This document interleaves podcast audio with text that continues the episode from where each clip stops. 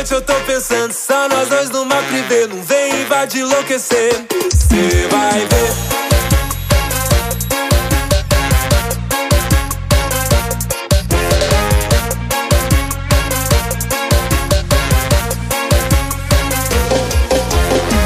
Imaginei nós dois numa cama redonda. Cidra cereze pra gente tirar uma onda. Rosa vermelha espalhada pela cama. Cê tá querendo sua cara, não me engano, eu disse. Ai papai. Não para, tá gostoso, eu disse. Ai papai. Não para, não para.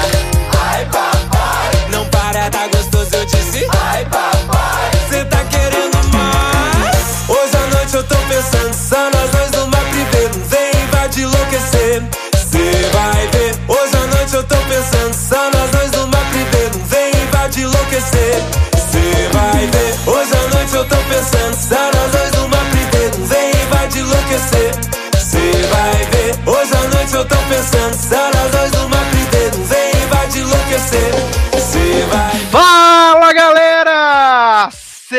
bem-vindos a mais uma edição, viu que eu dei uma pausa dramática, né? Do Logado Cast. Eu sou Edu Sasser e no programa de hoje nós vamos fazer aquilo que você mais gosta. Nós vamos poder falar sobre diversos assuntos, notícias, filmes, série, loucura, tudo maravilhoso, né? Aliás, série a gente não vai falar porque série tem os SE Cast que nós participamos falando de várias séries, de vários finais, de várias séries tudo, de maratona, loucura. Então a gente vai falar de filme aqui, vamos falar de notícia, vamos falar de premiação, uma maravilha. Pra comentar zilhões de assuntos que temos aqui na nossa pauta, ele, Darlan Generoso. E aí, gente, tudo bem? Estamos de volta aí pra falar de muita coisa. Realmente, hoje tem muita coisa pra falar. É, tem um tempo já que a gente não fala de tanto assunto diverso, né, Sácia? Geralmente, os nossos, os nossos programas atuais estão sendo mais focados e voltados pra alguns temas específicos. Esse não, esse a gente vai falar de um mundaréu, é lo- logado cast raiz, assim, é... É logado cast moleque, só não tem muita notícia do ego porque o ego is over, mas a gente vai tentar pegar algumas coisas também pra poder voltar esse espírito juvenil, né? Esse frescor da juventude do logado cast. Sim, uma delícia, uma delícia de, de, de pauta. Preparamos muitas coisas bacanas. Pra você ter uma ideia, a gente vai falar nesse programa sobre os maravilhosos Han Solo, Oito Mulheres um Segredo, ah, o Clube do Livro, que ainda não estreou no Brasil, mas Darlan já viu, porque a Darlan mora no primeiro mundo, desculpa aí todo mundo, né? Vamos falar também dos novos álbuns, né, dos Carters, que a Beyoncé tá aí, seu marido Jay-Z Arruda. Vamos falar da volta, né, da Liberation de, Li- de Christina Aguilera, né, essa maravilhosa cantora que está de volta. E tem muito mais, tem muita coisa que a gente vai falar nesse programa de hoje. Pra gente começar, né, antes da gente começar, na verdade, eu vou tocar uma belíssima canção que eu sei que Darlan gosta, que está tocando na sua playlist, e que já introduz nosso próprio, próximo tema. Vou tocar o quê? Acelerate Christina Aguilera, pra gente poder passar Amo, Para amo, o amo. primeiro bloco desse programa. Então vamos Chupa tocar. haters, chupa, chupa. Então vamos tocar Accelerate, daqui a pouco a gente volta.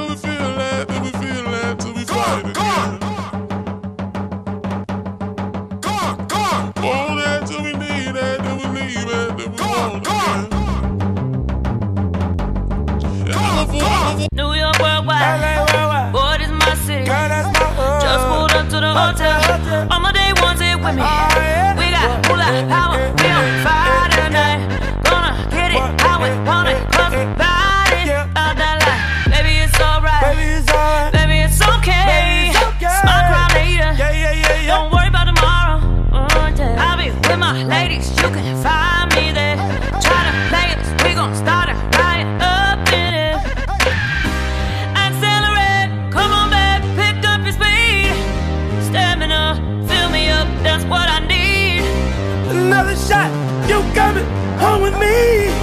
Fuck all these drugs, fuck all these clubs, what's wrong Oh, with yeah, me? yeah. All my boss ladies, look at your Mercedes. No matter long as you get there, just don't let it drive you crazy. Uh-huh. Get that moolah power, you on fire tonight. You can get it how you want it, it's a good tonight. Baby, it's alright. Baby, it's alright.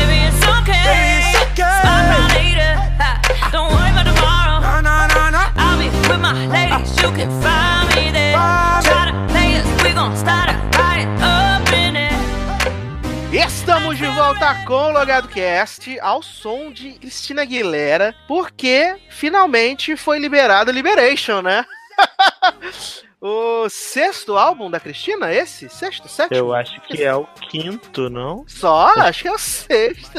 Não, porque tem o Gênio na Garrafa, Gênio na Bottle, tem o, o Striped, Sim. tem o Bionic, o do Ena Aramesh, esse é o nome agora, Back, to Basic. O, é o sexto, o Lotus e agora é esse. Né? Seis, seis, E assim, a gente tinha visto que a, a Cristina tinha soltado Accelerate, né? Soltou Twice e também soltou Fall in Line, que é a música dos gatos brincando na bolsa, dentro da bolsa, né?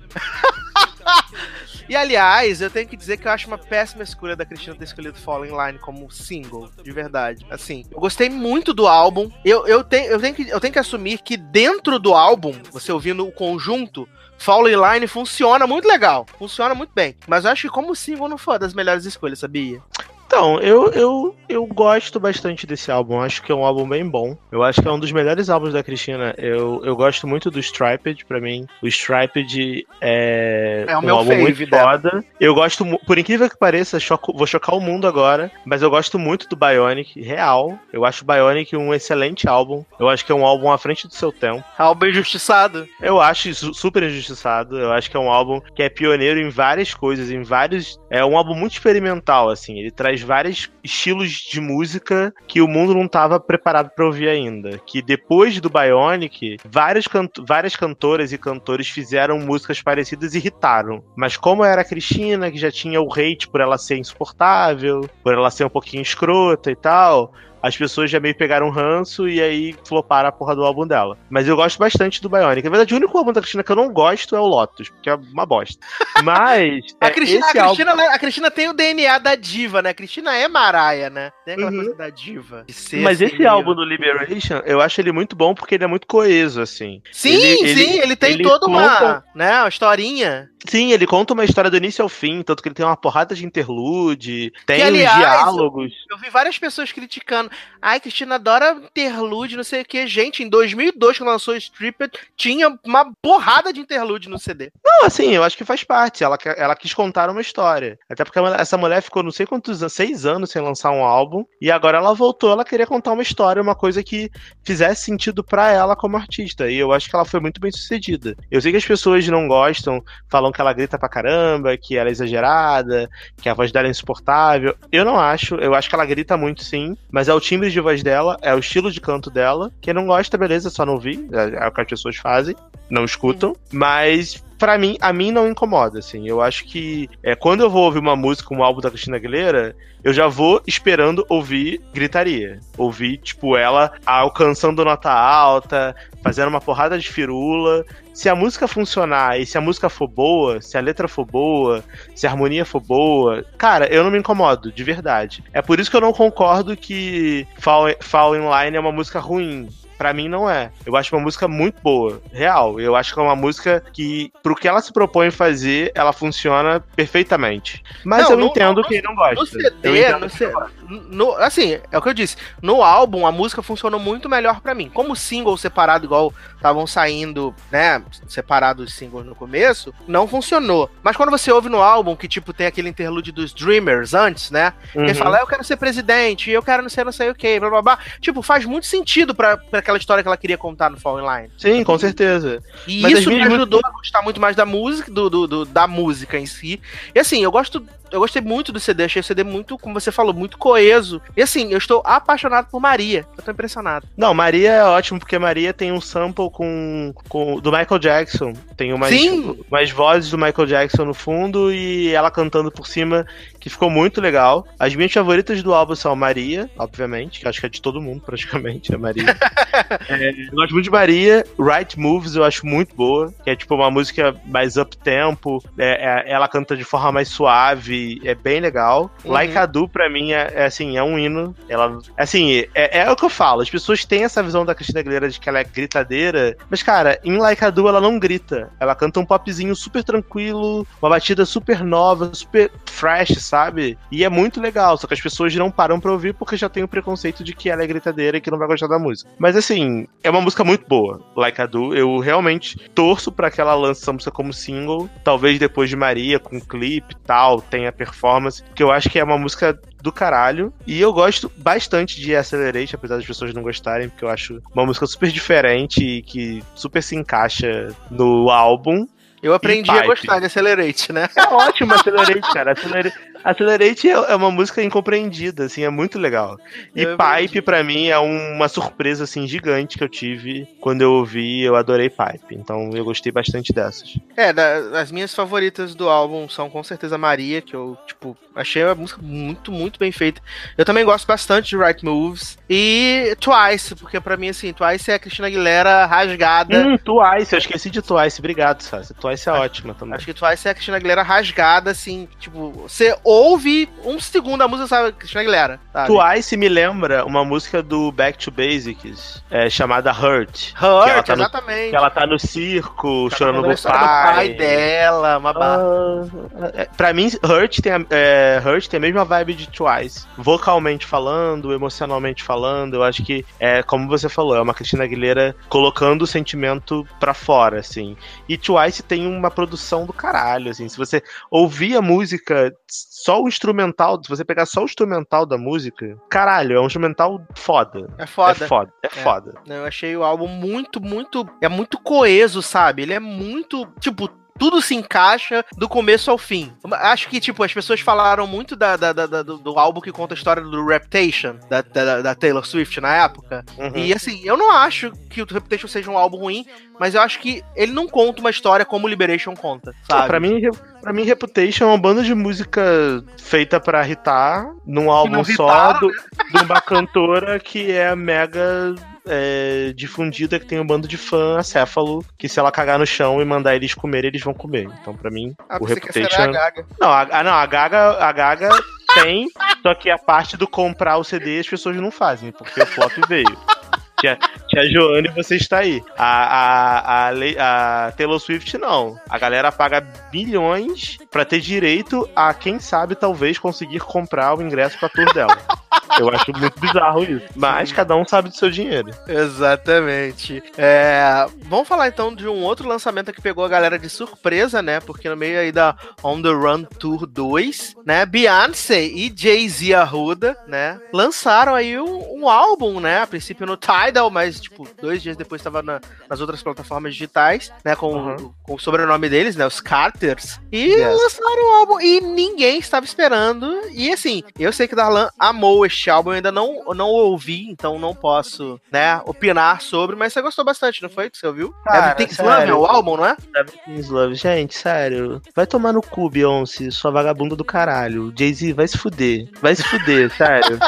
Porra, mano, como é que as pessoas. Assim, eu, eu gosto muito, muito, muito mesmo da, de algumas músicas da Beyoncé. Lemonade pra mim é um álbum do caralho. Eu prefiro o Beyoncé ao Lemonade, porque eu acho que o Beyoncé é um álbum muito mais completo. Porque o Lemonade é um álbum sobre, ah, meu marido me chifrou e agora eu tô puta e agora eu perdoei. É isso, o Lemonade. As músicas são ótimas, a história também é fechadinha e tal, mas eu não consigo ficar ouvindo o Lemonade direto, igual eu ouço o Beyoncé até hoje. Eu, o Beyoncé é de 2014 e eu tenho ele salvo no meu Spotify e ouço, assim, de boa, porque todas as músicas são muito boas, para mim tá? Agora, esse álbum do Everything's Love, mano, eu não tava esperando, porque eu adoro rap. Vocês sabem, vocês ouvem aqui o Logado Cast, vocês sabem que sempre que, que eu posso, quando o Sasser pede pra eu tocar uma música, eu boto uma música de rap. E, e tô nessa luta aí pra fazer um hit list de rap, quem sabe um dia, se o Sasser deixar, já que o podcast é dele,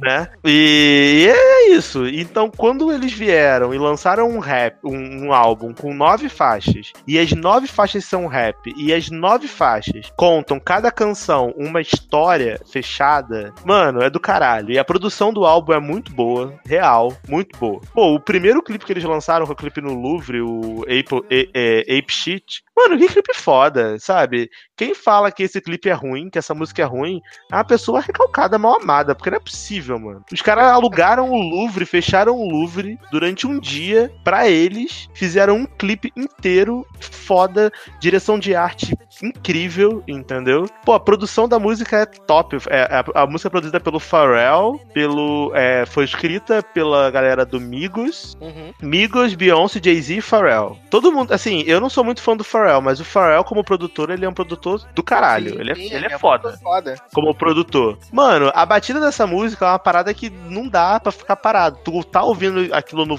no, no fone de ouvido, a, a porra da, da, da bunda começa a tremer sozinha, entendeu?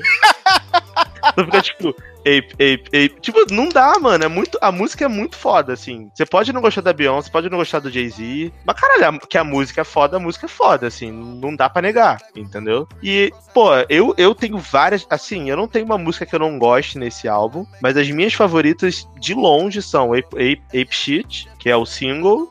Uhum. Eu adoro Boss. Acho uma música muito boa. Gosto do Fifth Harmony. Isso, Michelle Obama. Opa. Boss. gosto, gosto, mas a minha favorita que eu tô ouvindo assim, em looping, em looping, se chama Friends, que é uma música que é basicamente cantada pela Beyoncé e todo o rap da música é feito pelo Jay-Z. Mas assim, é, é que é uma música tão suave, diferente do que eles estão acostumados a fazer. Geralmente quando o Beyoncé e Jay-Z lançam a música junto, eles lançam batidão, né? Música pra você rachar o cu no chão e tal. Que a bunda Crazy treme sozinha, né? Como você É, diz. Crazy Love, Deja Vu, essas músicas assim que são batidão, né? Tá, tá, que você vai, tipo, pra boate, tá, vou dançar, não sei o quê, fazer a minha pro alto, blá blá blá, essas porra assim. Fazer a arminha pro alto. Ah, mas é, ué, mas é. Essa música não, é uma música lentinha, assim, e a Beyoncé fala sobre amizade, eles falam sobre amizade. É uma música que tem vários shades pro Kanye West, que eles não foram que eles não foram pro casamento do Kanye West e da Kim Kardashian. E aí eles falam sobre isso na música. E assim, é uma música muito boa. E, e, e, mano, liricamente. Olha aí o PNC. Liricamente falando, é um álbum, assim, na minha opinião, foda. E ele fecha a trilogia, porque tem uma trilogia, né? O Lemonade, que foi o álbum da Beyoncé, o 444, que é o do Jay-Z, que trata também sobre essa, a mesma questão que o Lemonade tratava, da traição e tal, blá blá blá. E agora é esse como álbum conjunto dos dois, tipo, ah, superamos, estamos aqui casados, felizes, e é isso aí. Somos foda. Isso, e tem participação da Blue, tem participação do. Porque eles gostam de capitalizar em cima dos filhos, né? Então, tipo, Lógico, tem Blue, né? tem Blue Ivy, Blue Ivy mandando um beijo pros irmãos gêmeos que ela vai mandar, que ela vai ser a dona do clã. Tem assim, tem muita coisa. Tem muita coisa legal no álbum. Então, se você tem resistência a Beyoncé e Jay-Z, mas você gosta de rap, ouça esse álbum, porque você não vai se arrepender. Ele tá no Spotify, ele tá no Deezer, ele tá em todas as plataformas digitais, porque diferente do Lemonade, ele não foi lançado com exclusividade. E teve a polêmica também, né? Que tem uma música que a Beyoncé fala que se ela, se ela se preocupasse com números de streaming, porque não sei se você sabe que o Tidal estava sendo acusado de fraudar streaming, né? Então, sim, lembro-me. Sabe desse plot. E aí que a Beyoncé e o Kanye West tinham roubado streamings de artistas menores pra poder inflar os números do Lemonade e do, do Life of Pablo, que era o, o álbum passado do Kanye West. E aí nesse, né, nesse álbum, se eu não me engano, na música. ah, acho que é Boss ou, ou Nice, eu não tenho certeza. É uma das duas. A Beyoncé fala, tipo, se eu me preocupasse com números de streaming, eu teria colocado o Lemonade no, no Spotify. Vai se fuder. E aí, al- e aí Tá algumas pessoas. É, ela, é, ela tá bem agressiva. E algumas pessoas interpretaram isso como um shade pro Spotify. Tipo, ah, a Beyoncé tá falando que, ah, que ela não precisa do Spotify, que ela é foda, não, Sendo que não, ela tava mandando um shade pro cara que disse que ela fraudava streaming. Não era pro Spotify. Só que as pessoas têm problema de interpretação de texto, né? Então as pessoas, eles já não gostam do. É, é analfabetismo funcional. As pessoas já não gostam de um artista, aí, tipo, vê qualquer argumento que possa ter pra falar mal e usa pra atacar, entendeu? Então, assim, deixando claro aqui, gente, Beyoncé não estava falando mal do Spotify, estava falando mal do cara que disse que ela fraudava streaming e que se ela quisesse streaming, ela botava. E ela tá certíssima. Porque se ela colocasse o Lemonade no Spotify, todo Uhum. mundo sabe que ia bombar muito mais. Porque o álbum vendeu mais de 2 milhões de cópias, estando no Tidal, que ninguém assina, e venda, e venda física. Então, assim, ela tem um ponto, entendeu? Mas, assim, cara, escutem. Só escutem. Eu acho que esse tipo de, de álbum fala por si próprio, porque a Amanda também ouviu, gostou, a Erika ouviu, gostou. Sim, gente, acho muito difícil vocês ouvirem o álbum de forma isenta e não gostarem, porque é um álbum do caralho. Muito bem. É, pra gente encerrar esse bloco aqui musical, eu quero falar rapidinho do álbum que também lançou. Eu sei que eu gosto da Arlan não, mas eu tava esperando o Leózio pra gente comentar, mas o Leózio não aparece nunca mais, né? Tô muito envolvido com outros projetos. Que foi o álbum do Shawn Mendes, né? O, Shawn Mendes The Album, que já saiu Hum. algumas semanas. Mas assim, é um álbum muito legal. Se você pegar perto dos outros álbuns dele, que são álbuns mais juvenis, assim, se eu posso dizer, esse álbum é um pouco mais maduro, as coisas que ele fala, as letras. Assim, se você não curte a vibe do Shawn Mendes, eh, ele tenta mudar um pouco, mas continua ali na zona de conforto dele, violãozinho, a baladinha, coisa e tal, mas ele brinca um pouquinho com, com o eletrônico. Até quando eu, quando eu vi a primeira vez, eu falei com o Leoz, falei, ah, tem umas músicas que são boas pra você antes de você transar, sabe? E realmente tem, né? Tipo, Uhum. Nervous, é, Particular Taste, são músicas que dá pra você, você, você preparar ali o pré-coito, né? O, o esquenta. Mas, gente. Mas é verdade, tem. Né? Tem umas músicas bem legais. É. Não é que eu não gosto do Shawn Mendes, eu, eu, eu gosto de Shawn Mendes, assim, só vou me explicar aqui, com licença, Luciana. Mas eu, eu vou. Só quero explicar que eu não tenho nada contra o Shawn Mendes. Eu só não acho ele um artista que me chama atenção, entendeu? Eu acho que grande parte do sucesso que ele faz é pela aparência. O que também não tem nada a ver, assim, gente. Se eu fosse bonito, eu também ia querer fazer sucesso. Só que eu não sou. Então, eu falar que o Shawn Mendes não, não merece reconhecimento por ser bonito, eu tô sendo recalcado. Mano, que bom que ele consegue e que além de ser bonito, ele tem o, o talento dele que ele canta e tal, toca de boa. O meu único problema com ele é que toda música que ele canta pra mim parece igual e toda música que ele canta parece que ele tá com um, um cabo de aço enfiado no cu. Ele geme. Toda música que eu ouço desse cara, ele tá cantando. Não, mas, mas nesse álbum, nesse álbum tem umas que são. Nesse álbum tem umas que são, são diferentes, que fogem um pouco desse padrão, sabe? É, Ah, beleza. Eu acredito em tem, você. tem o feat dele com o Khalid, né? O Youth, que é uma música bem legal, assim, que eu acho Uhum. que, que é- é inspirada, né? Até teve quando eles fizeram, quando teve aquele tiroteio lá e eles cantaram, se, se apresentaram no, no Billboard Music Awards, que a música fala sobre não deixar o ódio vencer, não deixar, né? Você perder sua juventude se focando em coisas negativas, coisas tal. Acho que é uma mensagem legal. Então, tem a, a Where in the Morning, que eu gosto bastante, né? Que ele fala da menina que abandonou ele, que deixou ele, né? E onde ela vai estar pela manhã e coisa e tal. Mas uma música que eu menos gosto do álbum, o Leózio adorou, e eu acho essa música muito chata, real. Talvez seja porque eu também não gosto da, da, da, da- da artista que fez feat com ele. Que é a Julia Michaels, né? Eles têm um feat. Eu acho a música insuportável e eu também não gosto da Julia Michaels, isso é um problema. Mas no geral eu acho que é um álbum que funciona muito legal, sabe? É um álbum, um álbum bem, bem redondinho. E pra quem gosta, né? Não só do Shawn Mendes, mas dessa vibe dele, acho que é super de boa, sabe? Pra, pra curtir. assim. Uhum. Não, acho com certeza, gente. Eu acho que tá liberado, assim, você gostar e você eh, ach- gostar desse tipo de artista. eu- quem sou eu pra, pra julgar mesmo, entendeu? Eu vou até dar uma chance. Vou tentar ouvir o álbum um dia, talvez. e aí eu aviso a vocês quando eu ouvir se eu gostar, mas. Sei lá. É. então me diz que bela canção nós tocaremos Não, para não, não, calma, calma. Posso dar a bomba que eu queria dar, porque também é sobre música? Que eu falei com você antes desse podcast que eu tinha uma bomba pra contar? Olha, eu acho que eu sei o que é, mas vamos deixar pro próximo bloco mesmo. Então tá bom, então tá. É. Então, a Que música que eu quero tocar, tocar. eu quero que você toque, por favor, Ape Shit, Jay-Z, Beyoncé, The Carters, para as pessoas que não conhecem ainda, para elas ouvirem e terem vontade de ouvir esse CD. Tô bem, então vamos tocar The Carters. E daqui a pouco a gente volta.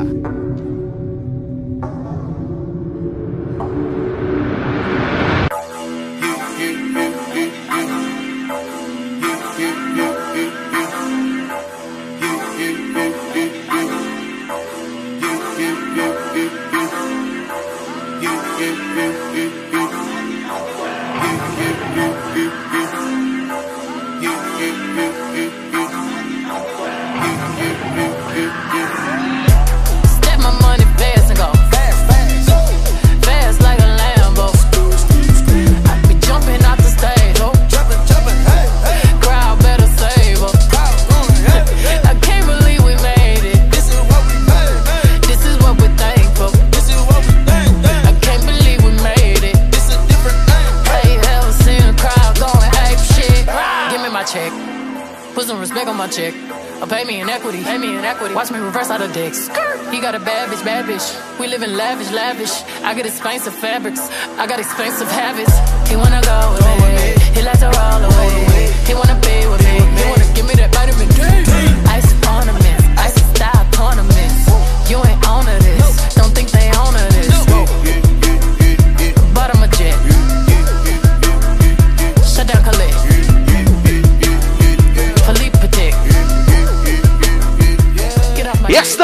Estamos de volta com o Logado Cast. E agora vamos ao bloco de notícias, né? Olha aí que beleza. Como esse programa é organizado, às vezes eu fico até impressionado com a organização desse programa.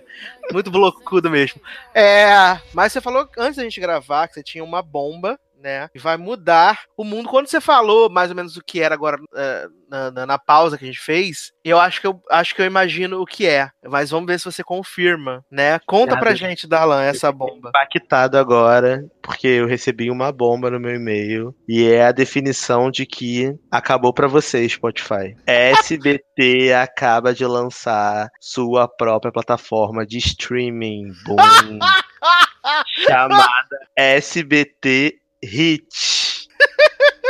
E aí eu tô com uma notícia aqui maravilhosa que tá no site do SBT que eu queria ler pra vocês. Por favor. Porque é uma notícia muito icônica. Era isso que você, que você imaginava que era? Sim, sim, que eu lembro de ter visto o SBT Hits no Twitter. Gente, e, a- e o melhor de tudo, a SBT Hit tá com 7 dias gratuitos e você não precisa de cartão de crédito pra fazer. Então, obviamente, eu vou assinar o SBT Hit, porque eu preciso de uma, de uma playlist co- com curadoria de Larissa Manoela, Maísa e Celso Portioli. Claro que eu preciso Puta disso. que pariu, mano. É óbvio que a minha vida precisa disso. Então, vamos lá. O SBT inova e lança o SBT Hit, plataforma de streaming de música, com milhões de opções em seu catálogo para o público ouvir em qualquer hora e lugar. Além do preço de assinatura atrativo, apenas R$ 8,90 por mês, um dos fortes diferenciais da plataforma é trazer músicas e playlists de artistas e programas do SBT.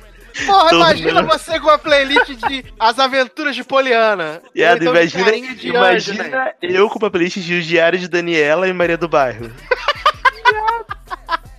A usurpadora, nossa, preciso muito. Imagina uma playlist com curadoria de Cristina Rocha, Casa de Família. Adoro, gente. É, vamos lá.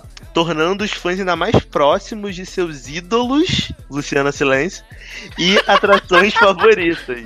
Os usuários podem ainda escutar playlists de diversos temas elaboradas por curadores especialistas, sem publicidade, ou ainda baixarem playlists para ouvir sem necessidade de conexão com a internet e smartphone. O projeto é lançado em parceria com o Superplayer e Wave, duas empresas super conhecidas, imagino eu, do Brasil, só que não Provavelmente deve ser Empresas- muito estável, né? né? Empresas do grupo Mobile. Nem a lavagem de dinheiro, imagina, gente. É, para lançar a nova operação, o SBT estreia nessa semana a campanha que traz importantes artistas da emissora, como Patrícia Bravanel, Porra, agora sim, hein? Aí é um motivo pra assinar. Celso Portioli, Larissa Manoela, Maísa Silva e João Guilherme, ouvindo seus hits favoritos de diferentes estilos. Além de filme para a TV, a ação também conta co- a ação também conta com peças para o digital. Com assinatura Música para Todo Mundo a toda hora. Assista aqui. E aí tem um vídeo maravilhoso do Celso Portioli com o iPhone na mão, ouvindo músicas, tipo assim, parece que ele tá gozando Mano, o que tá ouvindo, ouvindo o- a plataforma. Eu vou pedir pro Sasa colocar o link desse vídeo no, no post do podcast, gente, mas é assim, é maravilhoso. Maravilhoso. E sabe o que é pior? Provavelmente vai ter mais assinantes que o Tidal. Que não é muito difícil também, Né? né? E eu espero muito que a Beyoncé lance o Lemonade no SBT Hit, gente. Acabou pra você. Acabou pra você, Spotify. Já deu. Olha. O declínio vem. Socorro, jovem. Que Eu notícia tô, eu tô, maravilhosa. eu tô, eu, sim, eu tô muito nervoso porque eu preciso de uma playlist curadoria do Raul Gil, sabe? Tipo, garçom. Imagina só, garçom, mesa de Não, vai bar. ser, vai ser só bolero, que ele gosta de bolero. Imagina a playlist do, do Silvio Santos com Dicró. Só, gente, só coisa boa, não tem como ser, ser bom esse negócio. não tem Olha que ícone, gente. Que ícone de, de playlist, gente. Apenas. É, já que a gente tá muito musical, né? Tem que falar do Micão, que foi o Milkshake Festival, né? Que teve ali em São Paulo, né? O prêmio, o, o pessoal tava todo feliz porque ia ser um festival voltado pra diversidade LGBTQ, né? Com um line-up de voltado pro público coisa e tal. Mas a galera falou que o festival foi altamente zoado, Darlan. Que, tipo, os palcos que eram divididos, tipo, tinha som de um palco vazando no outro. E foi uma Nossa. confusão, né? Parece que não tava tendo, não tava funcionando direito os atendimentos, coisas pra beber, pra comprar. Tava uma zona. E aí, pra coroar, né, com chave de cocô, o que que acontece? Parece que eles estavam, né? ca- Cada artista tem o seu horário pra entrar ali, pra fechar o show. E, segundo o Anessa, ela se atrasou para entrar no palco porque tava atendendo é, a demandas do, do festival, né? De falar com a imprensa, coisa e tal. Normal, acontece geralmente nos festivais. E ela disse que entrou no palco atrasada por causa disso. Só que quando deu o horário do fim do show, o que, que eles fizeram? Eles apagaram as luzes e desligaram o som na apresentação de Vanessa. E, tipo, ela só tinha cantado seis músicas do line-up dela. E aí, o Anessa deitou no chão, sentou, falou que não ia sair. Olha, um micão, micão. E a- a- a- as gays tudo gritando, falando que era uma falta de respeito. Aliás, se você entrar na, na, na- na página do Milkshake, tipo, galera tá detonando o festival com muita, muita vontade. E o que, que acontece? A Preta Gil, que ia entrar depois, né, da, da Onessa, ela cedeu o espaço ali pra cantar as músicas que faltavam, incluindo os hits Shine On, Shine On, Shine On Me e Mulher Gato, né? Onde já se viu um show de Vanessa sem Shine On e sem Mulher Gato? Darlan? Aonde? Porra! Como Tem diz como? o Mulher Gato, né? Como diz Vanessa no, no Twitter, né? Mulher Gato também é conhecido como Pode Leitar, né? Que ela mandou lá no Twitter.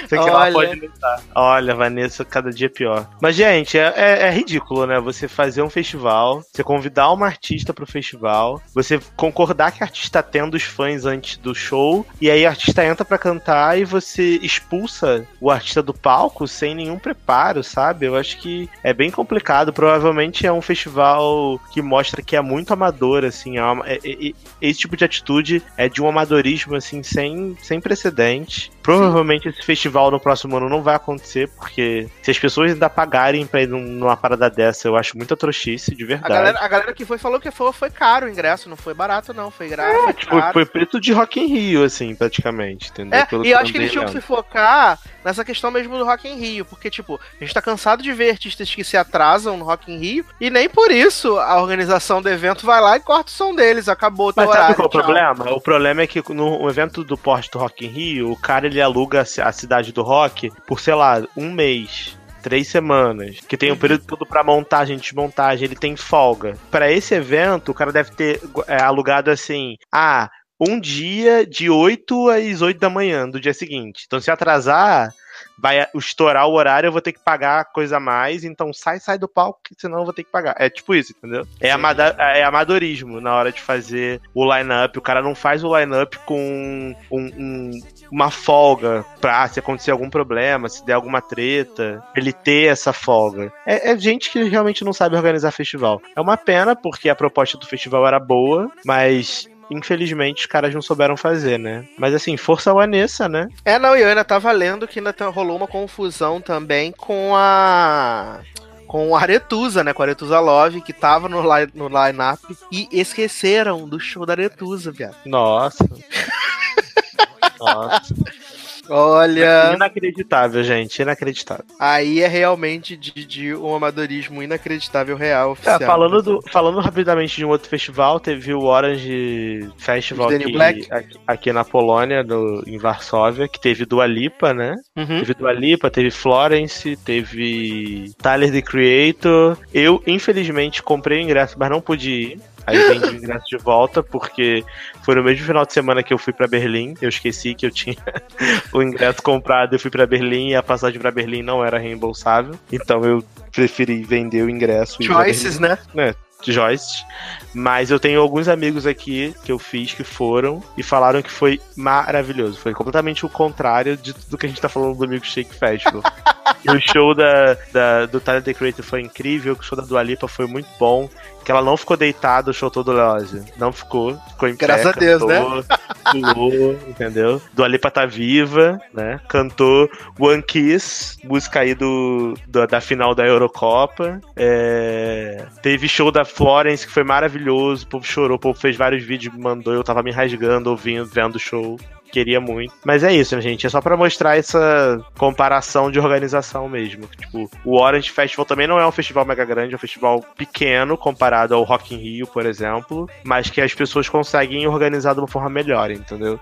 É só ter o mínimo de respeito com quem tá comprando o ingresso, assim. O problema desse Milkshake Festival é que, pelo visto, os organizadores só se preocuparam com o dinheiro, não se preocuparam com o bem-estar de quem comprou e nem dos artistas que eles convidaram. Aí fica realmente difícil. É, parece que foi isso mesmo. Você falou de Rock in Rio, essa semana tem Rock in Rio Lisboa, né? Essa semana começa. Sim, Rock- sim. Eu tô, com, e eu tô com vários amigos indo trabalhar no Rock in Rio Lisboa, que eu tenho amigos que moram em Portugal.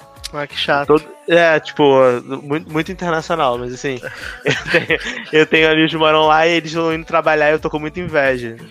É, eu não sei se, se vai ter, porque eu lembro que na edição de 2016 é, eles passaram os shows pela internet. Só não passou Ah, é. da. Só não passou da boleteira, que a boleteira não liberou, né? A boleteira travou os shows. Mas a, a boleteira foi no, em Lisboa, não, né? Foi em Las Vegas. Foi em Lisboa e foi em Las Vegas, verdade. Ela- Em Las Vegas também passou e a boleteira não liberou, foi isso. É. Né? Mas é, é capaz deles passarem sim no YouTube, porque o, o, no- só no Brasil que eles não transmitem porque tem o Multishow. eu Multishow. Exato, exato. E eu tô até vendo aqui os lineups, né, do Palco Mundo, né? Na sexta-feira, sexta-feira não, sexta-feira, dia 23, no sábado, né? Porque lá são só dois dias, né? Sábado, domingo, sábado, domingo. Vai Uhum. ter no dia 23 Muse, Bastille, Rain e Amo. como, e como é aqui no, como no Brasil, né, sempre tem um artista nacional pra começar, vai ter o Diogo Pissarra pra abrir a primeira noite. Gente, amo, amo Rain. Vai ter show do Rain aqui na Polônia. Infelizmente tá esgotado. Eu tô muito triste porque eu amo muito Rain e e é uma banda incrível. Se você não conhece Rain, toma vergonha e vai ouvir porque é muito bom. Aí no domingo, dia 24, vai ter Agir, Anira, Demi Lovato e o Bruno Mars. De... Ah, esse dia tá bom. É, é. A Anitta bom. vai ser a segunda do. Segunda Uhum. no rolê, né? Porque Aí o primeiro no... é português, né? primeiro português, é o Agir. Aham. Aí no dia 29, né? Que é na outro, no outro sábado, vai ter James. Chutos e Pontapés, The. Chemical Brothers e The Killers pra encerrar a noite. Só The Killers que vale a pena, gente. E aí, pra encerrar o festival no dia 30, a gente vai ter Hailey Steinfeld, né? Starving, Ivete Sangalo, Jessie J e Katy Perry. Olha, vai ser maravilhoso esse line Gente, mas essa mulher tem música, Hailey Steinfeld? Pra mim ela só tinha Starving. Ela tem quatro músicas, por isso que vai abrir. o- Adoro um show de quatro. que, por isso que ela vai abrir o show, né, Ney? Por isso que ela vai abrir a- a- o evento no dia. Mas se a gente for ver, quando a Jessie J veio no Brasil também no Rock in Rio, não tinha música, ficou cantando vários Não, jovem, a Jet J tinha, tinha dois CD, como assim ela não tinha música? Não, não Qual era é? fam- não era conhecida no Brasil, né? As músicas da Jessie J. Ai, gente, eu- hoje, hoje eu iria no show da Jessie J, que vocês sabem que eu tô fãmão. Ah, a gente não falou do CD da Jessie J, ai, bichinha, tadinha. Mas ninguém, ninguém ia ouvir também, né? Então não tem problema. Mas assim, eu tô, eu tô muito fã da Jessie J, gente. O CD dela tá muito bom. Tem que Ah. acabar o hino da minha vida. Maravilhosa. E vai ter Vetão, né, também no domingo de encerramento, né, Vetão? Vetão Vai cantar Sangalo. berimbau metalizado e aquela música O Tempo de alegria. alegria. Será que em 2018 Rita? Tempo de alegria? Vai que, Vamos né? E Vamos a- torcer. o encerramento do festival é com Kátia Pérez, né? E a Witness Tour. Né? Kátia Amo. Pérez vai, vai fechar lá. Mas, olha que maravilhoso. Mas tivemos o, dia, muito. tivemos o dia dos namorados, né, Darlan, nas últimas semanas, né? Que e tema, um, né? um casal, um casal em especial chamou a atenção do público, né? Por sua demonstração de amor e carinho, né? Aham. Tiveram- na verdade, foram dois casais, né? A gente teve uma foto de, de Tammy e sua mulher Andressa, que Uhum. e Andressa está de joelhos, teoricamente chupando o pau de Tammy Gretchen. Eu fiquei um pouco ofendido com aquela foto, mas segue o baile, né? e depois tivemos uma foto menos explícita do grande casal do pop, né? O casal que a pessoa se perde dentro de casa, pensa que foi sequestrada. Graça e. Homem Barbosa e Bellon, né? Isso. Casal Grelo, né? Amo Grelo. Graça, Graça e Belo, casal Grelo.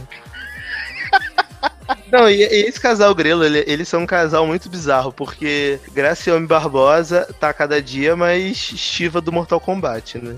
E aí, é, essa mulher achou que era, uma, que era uma ideia muito legal tirar uma foto montada em cima da- das costas de Belo, né? E Belo tá claramente pedindo socorro na foto, tipo, help. Na Thaís.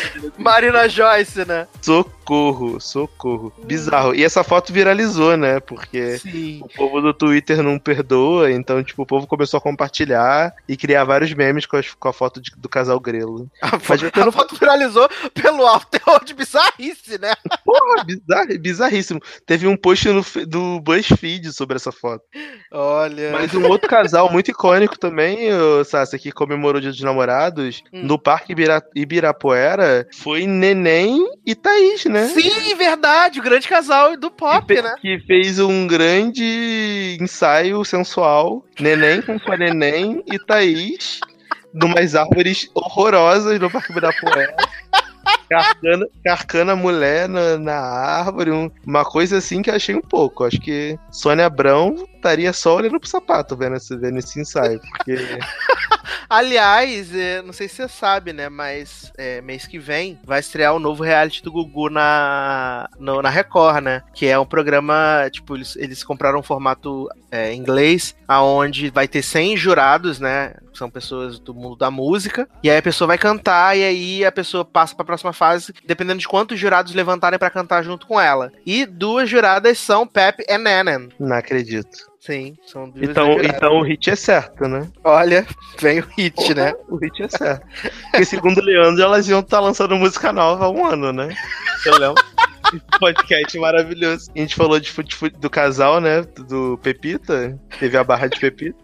De, de Pepe e Thalita. Aham. E, e Leandro soltou essa bomba que elas iam lançar música nova. E eu tô como esperando até hoje essa música nova que não saiu. Chega, vai sair no coraçãozinho dele. Mas essa foto que eu te mandei no, no nosso chat aqui agora, de Neném e Thaís olhando pro alto, esperando Na alguma verdade é coisa que Pepe e Thaís, já. é, Pepe e Thaís. É porque neném tá no colo de Pepe, né? Porque Pepe Igual, tá com né? neném. É. Não, não, o Pepe tá com neném, porque Pepe, neném, porque Pepe e Thalita tiveram neném. Aí eu fico meio confuso de Pepe, neném e Thalita. É, é muita coisa na minha cabeça. Ai, É um ensaio maravilhoso, gente. Vocês precisam ver, tá? É um ensaio que faz a gente voltar a acreditar no amor. Olha, graças a Deus o amor vive, Por né, falar em acreditar no amor, gente, é porque eu ainda não tenho música, né, pra, pra pedir, né? Só no próximo bloco, né? Só no nosso vlog, exatamente. Eu tenho uma música maravilhosa pra pedir, que é a música que me fez reacreditar no amor, que o amor pode acontecer de verdade. Ai, Jesus, tô até com medo já. É...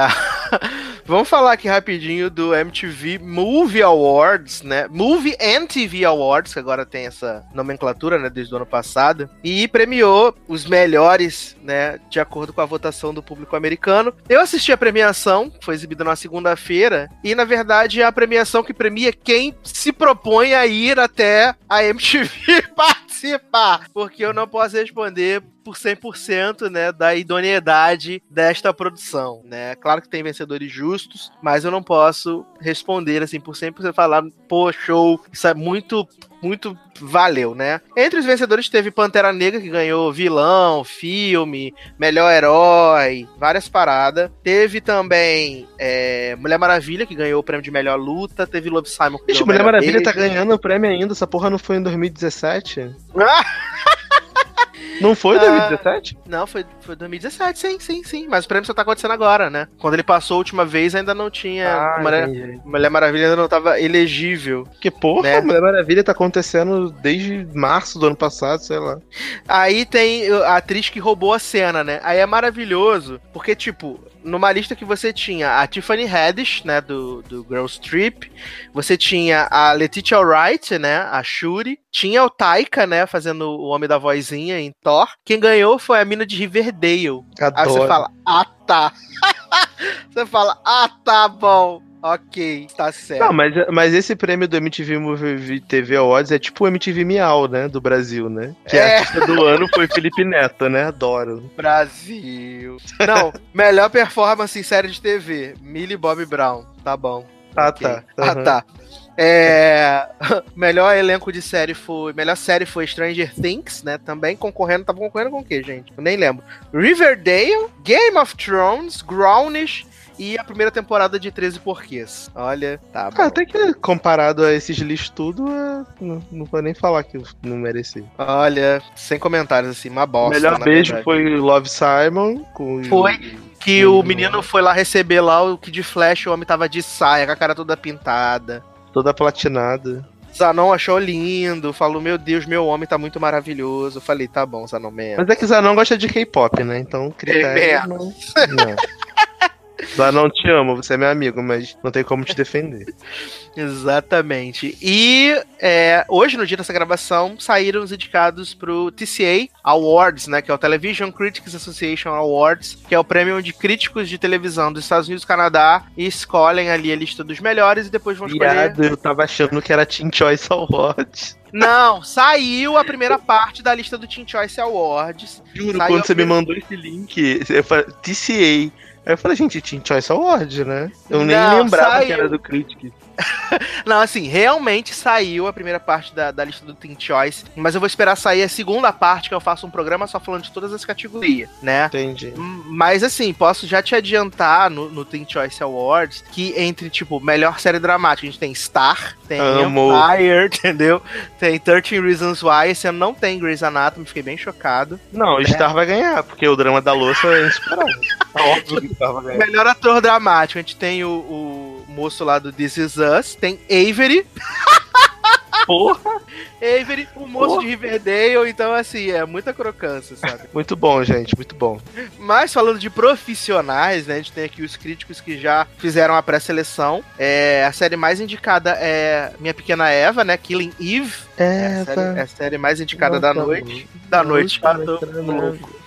Mas vamos aqui aos indicados rapidamente, né? Porque são poucas categorias, graças a Deus. Série do ano: The Americans, Atlanta, The Good Place, The Handmaid's Tale, Killing Eve e This Is Us. Boa lista, fico né? muito- Eu fico muito orgulhoso de ver The Good Place indicada em uma porrada de série de drama, porque podem falar o que for, Atlanta, gente, não é comédia. Beijos.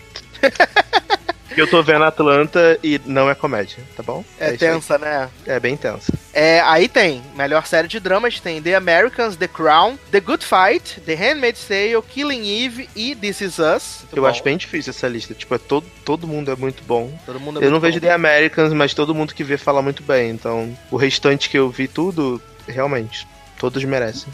Aí eles não fazem divisão de ator e atriz, né? Tudo uma categoria só, é performance, né? Performance e série de drama.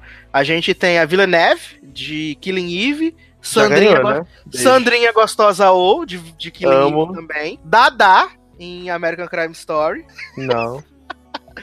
Tem o casal de The Americans, né? a- o Matt Reeves e a Carrie Russell, Felicity. E Pra mim, já, pra mim já é de, de, de menininha de Killing Eve. Adoro Sandrinha Oh, maravilhosa. Se tivesse dois prêmios, daria pras duas, mas nesse caso, acho que a menina merece mais, que ela é muito foda. E completando a lista aqui de performance, a gente tem Elizabeth Moss por The Handmaid's Tale, que foi a vencedora do ano passado, né? Uhum. não. Aí- tá bom. Aí a gente tem série de comédia: Atlanta, Barry, Pra Alegria de Nath, Glow. Mas Nath só vai ficar feliz se tiver Neymar fazendo passe nessa série. Ou Salah. É, Ou Salah de Uni. Adoro Salah de Uni. The Good Place, The Marvelous Mrs. Maisel e One Day at a Time! Ícone. Dale, Ícone. papito, dale. Dale. Dale, papito. Finalmente essa série indicada alguma coisa. Eu, assim, eu amo The Good Place do meu coração, mas eu tô torcendo muito por a Time porque essa série merece demais, gente. Aliás, vem aí maravilhosa. o, o Sanzinho, né, de One Day at a Time, já está gravado. Aguardem. Eu acho que Esperem. só faltou aqui é, Crazy Ex-Girlfriend. Pra Mas fechar. Mas vem o momento agora de coroação, que são performance em série de comédia, mesma coisa, não tem divisão. Ator e atriz, indicadas Pamela Adlan por Better Things, Rachel Bloom, Crazy Ex-Girlfriend, a Rachel Brosnan, do Marvel ou Mrs. Maisel, Ted Danson, por The Good Place, Donald Glover, por Atlanta, e Bill Hader, por Barry, né? Eu acho que infelizmente essa categoria aqui tá entre o Donald Glover e o Ted Danson. Porque... É, mas tem a, a mulherzinha do Marvel ou Mrs. Maisel, né? Que tá Mas é porque o Donald Glover tá muito em alta e É, o ele Ted ganhou ano Danson- passado. Ele foi E o Ted ano Danson. é- Não, o Ted Danson que ganhou, não foi? Não, foi o Donald Glover que ganhou o. Ah. Sim, é. E, o- e o Ted Danson é muito bom também em The Good Place. Então, assim, eu não vou ficar chateado. Mas se eu queria que a Rachel Bloom ganhasse, eu queria, porque ela é muito icônica. É Eu muito também. boa. É, aí tem o prêmio de melhor nova série. As indicadas foram Barry, Counterpart, Glow, Killing Eve, The Marvel ou Mrs. Maisel e Mindhunt. Né? Serinha de Aninha Torv. Maravilhosa. Maravilhoso. É, melhor minissérie, é, Limited Series ou telefilme tem Alias Grace, que é um saco essa série, né? Chatíssimo. Dada Crime Story, que pra quê, né, Brasil? Vamos combinar? Tem Howard's End, tem Patrick Melrose, que se fosse Melrose é, 2.0 seria muito melhor do que essa série que Benedito fez, as pessoas falam que é maravilhosa, eu achei bem ruim de verdade. Tem The Tale, né, que é o é o telefilme da Laura Dern, que todo mundo falou, meu Deus, filme maravilhoso, arrebatou Sundance, um naipe, assim, maravilhoso. E é um filme longo e, assim, a história é bem pesada, mas o filme é bem chato, de verdade. Até porque ele é bem longo, então, difícil. E Twin Peaks, que eu acho maravilhoso que o pessoal fala assim, ah, Twin Peaks não tem como você julgar os episódios separados, porque na verdade ele é um filme de 18 horas. Aham. Uhum, é sim. Tá bom, senta lá, Cláudia. É, a gente teve o melhor programa de sketches ou variedades, né? Full Frontal with Samantha Bee, Jimmy Kimmel Live, Last Week Tonight with John Oliver, Late Night with Seth Meyers, Late Show with Stephen Colbert e Saturday Night Live, esse programa é maravilhoso. E melhor reality show a gente tem o The Great British Baking Show, tem na Netflix, é bem legal. Eu gosto desse. Tem Nailed It, olha aí. Hino. É, hino. Project Runaway, Ótimo também. Amo. e RuPaul's Drag Race, né? Não vejo. Mas assim, em reality eu ficaria feliz se levasse ou Nailed ou, ou Que- Queer Eye. Porque Queer Eye, pela representatividade e tudo mais, que é muito legal. E Nailed, porque, assim, ninguém dá nada por esse reality, é muito maravilhoso. Então, É muito maravilhoso. eu, eu não sei, eu fico dividido aqui. Agora, uma boa premiação, né, Sassi? Tipo, eles indicaram bastante. Lúcida, né? né? É uma, é uma premiação sensata, porque assim, quem ganhar aqui, você não vai ficar chateado. Pra É, mim, você não fala assim, nossa, que bosta, mano. Premiação pra mim é isso, sabe? Você não vai ficar puto, tipo, caralho, nossa, Killing Eve perdeu, mas quem ganhou foi, sei lá, Handmaid's Tale. Ah, tá bom, Handmaid's Tale é bom também. Uhum. Sabe? Ah, nossa, The Good Place ganhou, perdeu, mas quem ganhou foi, sei lá, uma outra comédia Atlanta. excelente também, Atlanta. Você não vai ficar chateado, porque é bom também. Então, assim, pra mim, premiação é isso, gente. Tomara que o M siga esse exemplo. Mas não vai seguir, né? Que a gente conhece. Aliás, mês que vem saem os indicados ao, ao Emmy Aí, Awards. aí você vai ver o M, melhor série de comédia. Modern Family, The Big Bang Theory. Nananã. Cara, esse, ano eles Ah, vão, esse ano eles vão ter que enfiar mais uma, porque esse ano não tem VIP, né? Esse ano não tem, não tem VIP, né? Nem tem Julinha, né? Julinha não vai poder ganhar o sétimo prêmio seguido, porque não tem temporada de VIP esse ano, né? Mas vamos ver o que acontece. É, vou tocar uma belíssima canção para podermos passar para o bloco de cinema, né? Onde vamos falar sobre grandes, grandes filmes, né? Momentos maravilhosos desse programa. Eu vou tocar uma música que eu indiquei pra Darlan e que eu falei, Darlan é, é muito bom. E pela primeira vez Darlan falou assim que era bom de verdade, que geralmente Darlan gonga as coisas que eu mando pra ele. Então ele já ouviu, né? Que ele ouve muita música. Mas essa ele não tinha ouvido e gostou do EP todo da moça. Vou tocar o quê? Boot Up, da Ella May. Assim que foi uma surpresa para mim. Achei bem legal. Achei bem gostoso, bem aconchegante. E acho que é uma belíssima canção para passar para o próximo bloco. Você não acha, Darlan? Com certeza. Então sem vamos tocar. nenhuma. Então vamos tocar Boot Up e daqui a pouco a gente volta.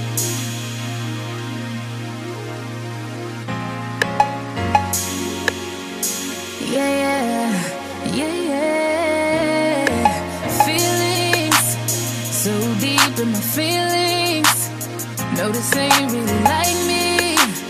Can't control my anxiety. Like I'm touching the ceiling. When I'm with you, I can't breathe. Boy, you do something to me. Ooh, no,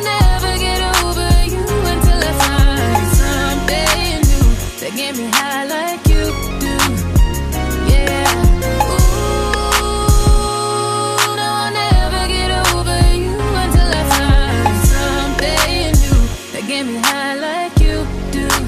Listen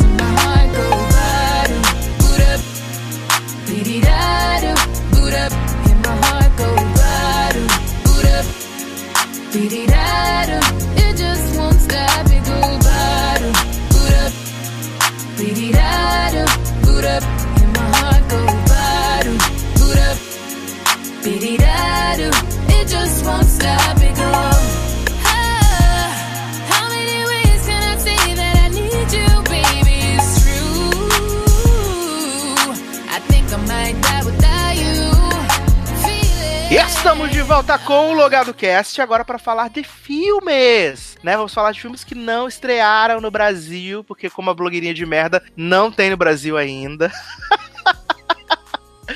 Mas um deles ainda não tem nem na Polônia, mesmo sendo um país de primeiro mundo, que foi lançado o primeiro trailer do filme de Lady Gags, né? Nasce uma Porra! estrela, que na Porra, verdade esse, é esse novo do Senhor dos Anéis, né? Vencedor de 11 Oscars já. que, que o nem. te- novo La La Land. Porra, teve 11. Teve um, 14 trailer de um, teve um trailer de um minuto, já ganhou 12 Oscars já, né? Pi- Pisou em Avatar. E é isso aí, né? Caralho. Ai, gente, sério. Olha, eu tô igual o GIF da Gretchen. Ah, olha, gente. Ai, gente, olha. Porque, sim, nasce uma estrela, né? Aham, filme que é um reboot aí do filme da. Terceira vez, né? É o terceiro Né? filme. Tipo, Barbara Streisand. O da fez Barbara esse Streisand filme, já era a segunda versão, agora é a terceira. Que agora é do country, né? Que agora é Tia Joana e você está aí. Não, Porque- isso- sabe o que é o melhor? Sabe o é Ah. melhor? Assim, uma das coisas que é muito boa, que esse trailer, é- ele, ele... O melhor é que, tipo, o trailer começa assim, aqui no Brasil, né? Começa assim, do diretor Bradley Cooper. Aí se você vai procurar, o Bradley Cooper nunca dirigiu nada na vida dele. Nenhum episódio de Law and Order SVU. E aí eles colocam isso como se fosse uma puta de uma grife. Vai se Aham. lascar, meu irmão. Né? Olha... Assim, Nasce uma Estrela é um filme sobre uma. eu vou- 30 segundos, igual do Nessa Caixa.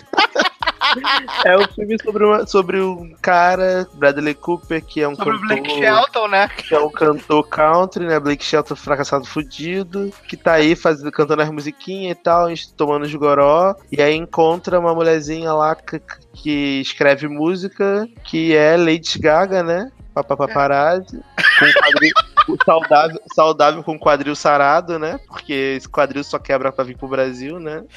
Pra no Netflix. E, e aí, Lady Gaga tá lá de boa, tal, escrevendo a musiquinha. Aí Bradley Cooper fala assim: então, né, hein, vamos cantar uma música comigo e tal. Aí ela fala: não, só, só escrevo, porque o povo não gosta da minha voz, o povo não curte meu timbre e tal. Sou, sou só ghostwrite. Aí, tipo, tipo Luane do, do Esquenta. Só ghostwrite, só ghostwrite. Aí, aí o Bradley falou assim: ah, tá, então tá e tal. Aí do nada a Lady Gaga tá cantando, né? No palco e tal. Mandando lá os ao vivo tudo, um ao vivo pra nós. Igual o Reina James, né? É, mandando igual o Ray, né? Juliette, né? Nashville. E aí, e aí o povo falou que isso vai dar o. é, vem Oscar, sabe? Tipo. Sendo que o trailer não tem nada demais, mano. O trailer é tipo. Tá. É a tipo Gaga Johnny. faz. Ah, Né? O trailer... Sabe aquele filme Johnny June com a Reese Witherspoon e o, e o Jack Joaquin Phoenix, que ganhou Sim. o Oscar? que ninguém, que ninguém, ninguém entende Ninguém- por que a Reese Witherspoon É. ganhou o Oscar até hoje. É isso, cara. Esse filme, tipo, beleza. A Gaga é uma menina que tem, que tem problema de autoestima e aí aprende a superar esse problema pela música. Só que assim, a Gaga canta muito, a gente sabe, porque ela é uma excelente cantora, mas você não consegue ver a atuação nela porque ela tá cantando, entendeu? E ela não é isso, ela já faz isso na vida, né? Então, assim, eu não consigo entender qual é a diferença. Por que, que vem Oscar? Por que, que é um hino? Beleza, indicada a melhor canção original? Pode ser, provavelmente vai ser, e legal, tomara que seja indicado mesmo e ganhe. Acho que a Gaga, merecia ter ganhado a canção original lá na época do Till Happens to You, lá que o Sam Smith ganhou no lugar dela pelo 007. Deveria ter ganhado lá, inclusive. Mas como atriz, ela não é boa. O filme que ela fez, a série que ela fez com o Ryan Murphy, horrorosa como atriz, só ganhou o Globo de Ouro porque aquela porra é comprada. Todo mundo sabe que é comprado. E, cara, gente, eu acho muito difícil, real. Eu posso queimar minha língua, posso dar com a cara no chão, que essa mulher consiga fazer uma atuação muito memorável, muito sinistra, muito foda pra esse filme. Porque, assim, é um papel que não exige muito Sim, sabe? sim. Não existe muito. Pra mim é o mesmo nível de papel. Tá, eu vou ser muito criticado pelo Brasil todo agora, inclusive por Sassi. Que, sei lá, a Emma Olha ganhou o Oscar em La La Land. Que não existe grande coisa dela. Que ela Olha. ganhou porque tava cotadinha pra ganhar, entendeu? E é Não, isso. chora, e chorar a gente já viu que a Gaga já sabe, né? No documentário dela, né? Do cab- ah, Tia Joane e tal. Ai, ai, ai, ai, ai, meu quadril. Ela acabou de ganhar o prêmio de melhor documentário agora no, no MTV. Movie Awards. Tá, tá bom já, gente. Já ganhou de melhor atriz no Movie Awards. Tá, tá tranquilo. Ah, maravilhoso. Eu realmente não entendi. Queria que os fãs me explicassem por que, que esse filme vai ganhar o Oscar, porque eu realmente não entendi ainda. Por que, que ele é a grande revolução, né? Do... Né? Mas, Darlan, a gente sabe, né, que aí na, na, na Polônia tem chego, né, chego, chegado, vários filmes na frente do BR, né, aqui do PTBR. E você assistiu algumas coisas que você achou bacanas, né, no... no... Sim, sim. Nessas sim. últimas semanas, né? Conta pra gente aí. Sim, gente, pra uma coisa o meu cartão de cinema serve, né? Porque eu vou, pro cinema, eu vou pro cinema sem medo de ver filme ruim, porque já que eu paguei o cartão mesmo, então se o filme for ruim, beleza, é só não rever. Acho que você podia Primeiro- começar com o Táxi 5. Então, é o primeiro mesmo que eu ia começar. Primeiro, primeiro filme que eu vi aqui foi Táxi 5 com ícone, que é um filme francês. Fr- Na verdade, é, fr- é franco-polonês, na verdade. Socorro! Que é um filme que é todo em francês, com legenda em polonês. Então, assim, você imagina o ícone que é esse filme pra pessoa que não fala francês e não fala polonês, igual a mim. Mas aí eu fui lá ver. Só ficou vendo as figuras, né? Ah, Por incrível que pareça, o filme é muito legal. É tipo um Velozes e Furiosos, muito surtado, assim. É uma comédia, porque as pessoas estavam rindo, então imagino que seja engraçado. E, né? E é. E assim, é legal, sabe? É uma historinha divertida. É o 5, então acredito que tem uma história contínua, tipo, aquelas pessoas realmente já se conhecem de algum lugar, mas é umas pessoas que dirigem uns carros muito loucos, um motorista de táxi muito louco que vira espião. Eu não entendi muito bem, mas é divertido. Se você, tiver, se você tiver esse filme com legenda em português, eu recomendo assistir. O segundo filme que eu, que eu vi foi o Blockers, que é no Brasil, o quê? Empata ficou foda? Não vai dar. Não vai dar. É empata foda, é assim, tipo, são. A história do, do Blockers são três adolescentes que resolvem perder a virgindade no dia da formatura. Padrão, É, todos os filmes São meninas, são meninas. Sendo que os pais descobrem, porque elas deixam o WhatsApp conectado no computador, e aí a mãe acaba vendo, surta e vai atrás da filha pra impedir que ela dê a buceta. E aí, e aí no, no meio disso tudo, ela convoca outro- os outros dois pais, que são, tipo, melhores amigos dela, de mais juventude, assim, e tal. E aí, mano, é um filme muito surtado, muito louco, tipo, tem cenas maravilhosas que você não imagina. É tipo um Se Beber Não Case, só que mais soft, porque não tem ninguém fazendo tatuagem na cara do Mike Tyson e tal, mas... Só o John Tem- Cena que toma cerveja pelo cu, né? É, mas tem, tipo, o plot do Sed de tomar cerveja pelo cu, do John Cena enfia a garrafa, a mangueira de cerveja no cu pra tomar pra competir com os adolescentes. Tem Olha. plot, tem plot de bater carro e, e o carro ficar em pé e eles ficarem presos no carro sem conseguir sair. tem plot. Tem plot da mãe é, Nikita embaixo da cama enquanto a filha tá tentando fazer sexo. Tem, assim, tem uns plots maravilhosos. E, é, mas assim, os atores são muito, muito bem no filme. Real. Tem o Owen Wilson, não tem, viado? Não. Tem, Não. o Wilson não é um dos pais? Não, jovem. Jovem, eu tenho certeza que tem o Owen Wilson nesse Não é o Owen Wilson, não. É um outro cara. É o, é, Sério? o, é o John Cena, é a mulherzinha que fazia Saturday Night Live, que eu esqueci o nome dela. E é um outro cara que é mega bizarro, que também faz um filme ruim, igual o Owen Wilson, mas não é ele. Gente, eu tô até Não é vendo ele, aqui não. quem é, o, quem é o elenco, né? Ah, sei, é um homem ridículo, verdade, não é. Ele é ridículo, odeio ele. É, ele Mas é ele é ridículo, bom. verdade. É, eu Mas lembrei, é eu, eu lembrei, o Wilson faz aquele filme que, que a mãe dele deu pra vários homens e ele quer descobrir quem é o pai. Isso, isso. É Leslie Mann, John Cena, Gina Gerson. Olha, Leslie Mann acho um pouco. Mas ele tá bem nesse filme, por incrível que pareça. Porque. Não, Leslie Mann é a mulher, né? É a mulherzinha a loura. Ah, tá. É, mas ela, ela tá bem também. Porque a, é- a- ela é tipo a mãe da, da Kristen Bell no filme da Perfeita é a Mãe 2. Aham. Que é tipo, quer ser a melhor amiga da filha. é tipo esse nível, assim, que é muito engraçado. E a filha, tipo, querendo dar pra caralho e a mãe tatando foda. É, é bem legal. Mas o- tem o. Eu Esqueci o nome do cara. Aliás, é, esse, filme Ike- chegou, esse filme chegou nas lojinhas hoje. É Ike Hall, que tá bem também. Que é, que é um ator meio asqueroso, que faz os Ele é feio, meio- é esquisito. é. Ele é feio, tem um dente ruim, faz o filme meio ruim. Uhum. Mas nesse filme ele tá muito bom porque a filha dele é maravilhosa, que é sapatã. E- Gente! E, e- que- sendo que ela tá tentando perder a habilidade com um homem pra provar que ela não é sapatã pra ela mesma. Mas ela, o negócio dela é chupa-buceta. Só que o negócio dela, ela quer chupar a buceta da, da Yukio do, do Deadpool 2. É muito bom, tipo, tem. Que é, que é uma menina chinesa muito feia, muito horrorosa. Desculpa, gente, mas a menina é muito feia real. E a menina fica toda apaixonadinha por ela. E eu falo, filha, arruma uma mulher mais bonita, porque essa daí tá. Não, né? Não dá. Mas assim, é bem, é bem legal o filme, é bem divertido. Acho que vocês vão gostar quando, quando estrear no Brasil, vão ver. O outro filme que eu vi aqui na Polônia, que ainda não estreou no Brasil, é um filme chamado Book Club, que aí no Brasil se chama Clube do Livro? É, não. O, o que elas querem. O que elas querem, que é um filme de idoso, que é Ó, pra- eu tenho que dizer que aqui, não sei se aí, não sei se aí é assim, mas aqui no o trailer no Brasil toca Love So Soft, aí só por isso já tem meu respeito. Não, ah, aqui não sei se toca Love So Soft, não Toca lembro. Love So Soft. Eu acho que toca sim, do trailer toca, mas no filme não toca. Nem, na, nem na, na- nos créditos? Eu não lembro, porque eu não fiquei pros créditos. Ah, tá. Porque não tinha, porque não tinha cena pós-crédito do dinossauro não, voando. não era Jurassic Park com o dinossauro voando na Torre Eiffel, não tinha isso. Entendi. Mas assim, block, é, Book Club o que, que é? São quatro amigas que já são idosas. Pra quem vê Grace Frank vai adorar, porque é a mesma vibe. É, que é a Jane Fonda e mais três moleques que eu não lembro o nome. A Diane, Diane Diane Keaton. Keaton, isso. Tá maravilhosa nesse filme também, tá acabadíssima. Essa mulher parece que, pa- que é, pa- pa- participou de, sei lá, alguma cirurgia de al- qualquer coisa, porque ela tá bem estranha. Tem a.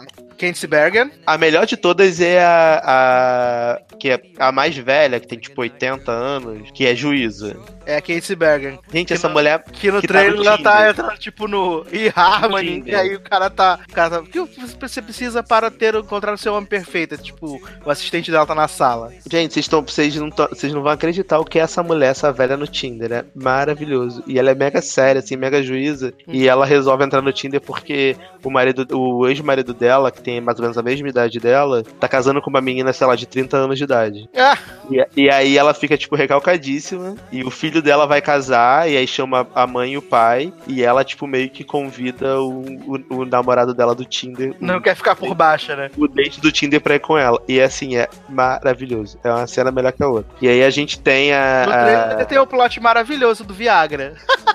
Sim, sim, sim. Bota o Viagra na bebida do véi. Sim, é muito bom, muito bom. Tem a Judy, é, Qual o nome dela? Jane Fonda, Jane Fonda. que também tá muito bem fazendo o papel de, de Grace. mul- mulher independente e tal. É, não Grace, porque em Grace Frank ela é mais de boas, assim. Ela acredita no amor e tal. Nesse filme ela não acredita. Ela quer ser independente, ela é dona de uma rede de hotéis e tal. Só que o que o mais legal desse filme é que esse filme, o enredo é: elas têm um clube do livro, e aí elas resolvem começar a ler a saga Crepúsculo. Crepúsculo é ela- 50 tons de cinza, menino? Oi? É 50 tons de cinza? É, é igual, a mesma coisa. Porque Crepúsculo não é é res- respeita Christian Grey, respeita. Ué, mas é a mesma coisa. Crepúsculo não é, é- não é fanfic de 50... Não, 50 tons não é fanfic de Crepúsculo? Não é isso? Sim, mas não tem nada no cu em, Crepúsculo, né? Tá, tudo bem, é porque o vampiro brilha. Mas beleza. É, Aliás, gente- eu e Darlan, a gente tá se comprometendo aqui de fazer, sei lá, um bloco falando sobre os dois filmes finais da franquia 50 Tons, que é maravilhoso, assim. a gente tá se comprometendo? Você falou no ao vivo, jovem, eu tenho gravado. Tá bom, tá bom. Vou fingir que falei. Então, mas assim, eles vão, elas começam a ler esse livro dos 50 tons de cinza, e aí elas começam a tentar colocar os 50 tons de cinza no casamento delas, assim. E aí é muito engraçado. Aí essa mulher que, bota Viagra na, na bebida do marido, ela, tipo, é- o marido dela é viciado em moto. Aí eles têm, tipo, um- um- uma garagem que tem, tipo, uma espada de corda. Aí ele fala assim, me passa a fita. Aí ela lembra da cena que a, a mulherzinha psicopata, a, mulherzinha submissa dos 50 tons de cinza tá trabalhando na loja, aí o Christian Grey fala, aí eu quero a corda, aí ela vai tentando ser sensual, assim. Só que, tipo assim, é muito engraçado, ficar uma mulher mega velha tentando ser sensual pro marido e o marido dela cagando pra ela, assim, é muito bom. E é um filme super legal, super. que tem várias discussões legais sobre o relacionamento de mãe e filho, é, o que é você envelhecer, o que é você ser idoso na sua família. Então, eu achei que fosse ser um besterol completo, e não é, assim, é um filme muito legal. Sobre família, sobre relacionamento, sobre o que é você ser idoso e, e o que é você ser idoso e querer ter um relacionamento. Porque a gente acha que quando a pessoa chega nos 60, 70 anos, ela não tem mais direito de amar, assim, sabe? Tipo, ah, amor é pra gente jovem. E na verdade não é, né, gente? Você pode amar em qualquer idade. Então, é bem bacana você ter esse tipo de discussão no cinema. E o mais legal foi que eu vi esse filme e eu era a pessoa mais jovem na sala. Só tinha senhorinha de, sei lá, 50 anos pra cima vendo o filme e eu. Então, então tipo, foi muito engraçado, porque eu tava sentado e aí eu ria das paradas e aí eu olhava em volta e a senhorinha super se identificando, cutucando a outra, assim, sabe? Tipo, falando. Foi muito legal. Então, eu, eu, foi uma experiência bem bacana ver esse filme no cinema. Eu vi ele duas vezes, porque é muito bom, real. E eu recomendo muito quando estrear que vocês vão assistir ou assistam no Torrent, porque vale a pena. A crítica do filme já tem no logado, então já tem aqui também, provavelmente, o link, né? Desse filme maravilhoso. Mas, seu Darlan, vamos tocar uma belíssima canção para passar para mais um bloco desse podcast, onde falaremos sobre grandes filmes. Uhum. É?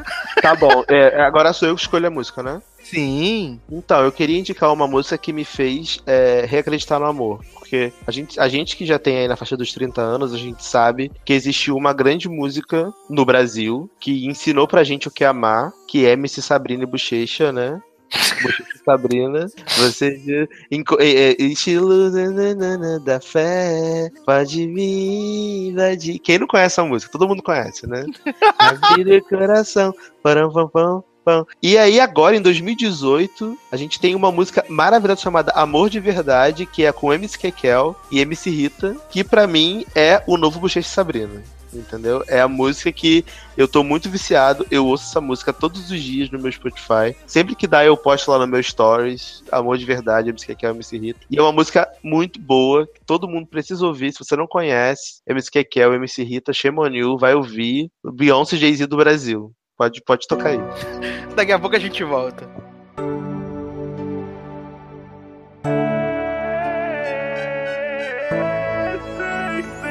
Espera aí, preciso tanto conversar, então vem aqui pra gente se entender, sei lá. O seu olhar se desencontrou do meu Meu coração tá tão longe do seu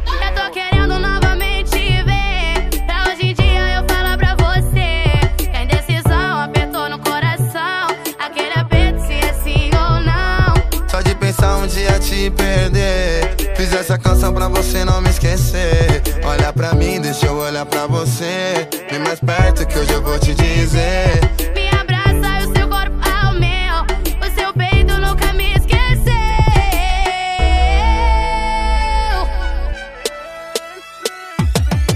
Na vida pode existir milhares Mas nenhuma vai ser como você. Que comigo o amor foi de verdade Da minha vida acontecer.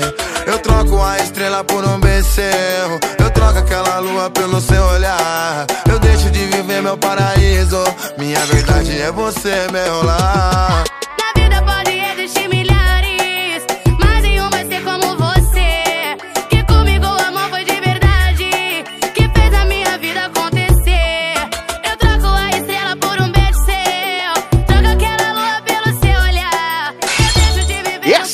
estamos de paraíso. volta com o Logado Cast para mais uma remessa de filmes maravilhosos, né? Filmes incríveis. Começando com é, o blocão Netflix, né? Que aliás, Netflix tá sempre lançando filmes aí, né? Um após o outro, várias bombas, é claro. Mas também lança várias bombas também. É.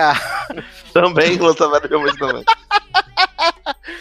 Eu vou começar falando aqui rapidamente, Darlan, de um filme que estreou re- muito recentemente. Foi na semana passada na Netflix, que se chama O Plano Imperfeito no Brasil. E o título original dele é Set e- É Set It Up, né? Que é tipo armar para. E esse filme é estrelado por ninguém menos que Lucy Liu e o Tay Diggs, né? Que eles são, tipo, chefes carrascos que sugam a vida dos seus assistentes. E aí os assistentes têm a belíssima ideia de vamos fazer eles se apaixonarem. E aí os assistentes vão fazendo um monte de maluquice, umas maluquice bizarra, né? Tipo, eles comandam praticamente o namoro da, da Lucy Liu e do, e do Tay Diggs, ao mesmo tempo que você vai percebendo que eles vão, né, se se apaixonando. E assim, é um filminho curto, é um filminho bacana, porque ele não é pretencioso. E eu fico impressionado de ver como o Lucy Liu não envelhece, piada. Lucy Liu deve estar com 70 anos já e tá com a mesma cara, conservada no formal. Lucy Liu é Paula Toller, feat Avril Lavigne, feat, sei lá, mais alguém. Tá, tá congeladíssima, assim. Mas assim, o filme é gostosinho, não é nada que vai mudar a sua vida, não é o cinema iraniano, não é. Desculpa aí, né? Não é filme do Oscar, vem Oscar. Mas assim, está fazendo nada, quer passar o tempo, é, é gostosinho de assistir. Gostosinho de assistir. O, o outro filme que eu vi, Darlan também assistiu, né? Que é a Barraca do Beijo. A Barraca do Uhum. Beijo, esse filme maravilhoso. O, o Leózio odiou o filme com todas as forças, né? Ele não tá aqui, mas estou repassando as informações. Ele odiou esse filme com todas as forças. E, Assim, eu achei o filme simpático. É um filme de juvenis para juvenis. Aí, Darlan, que já é um velho, foi. Foi. Não, jovem, não é que eu sou um velho, é que assim, a minha idade mental não me permite gostar desse filme, porque. Nossa, obrigado, tu me arrasou.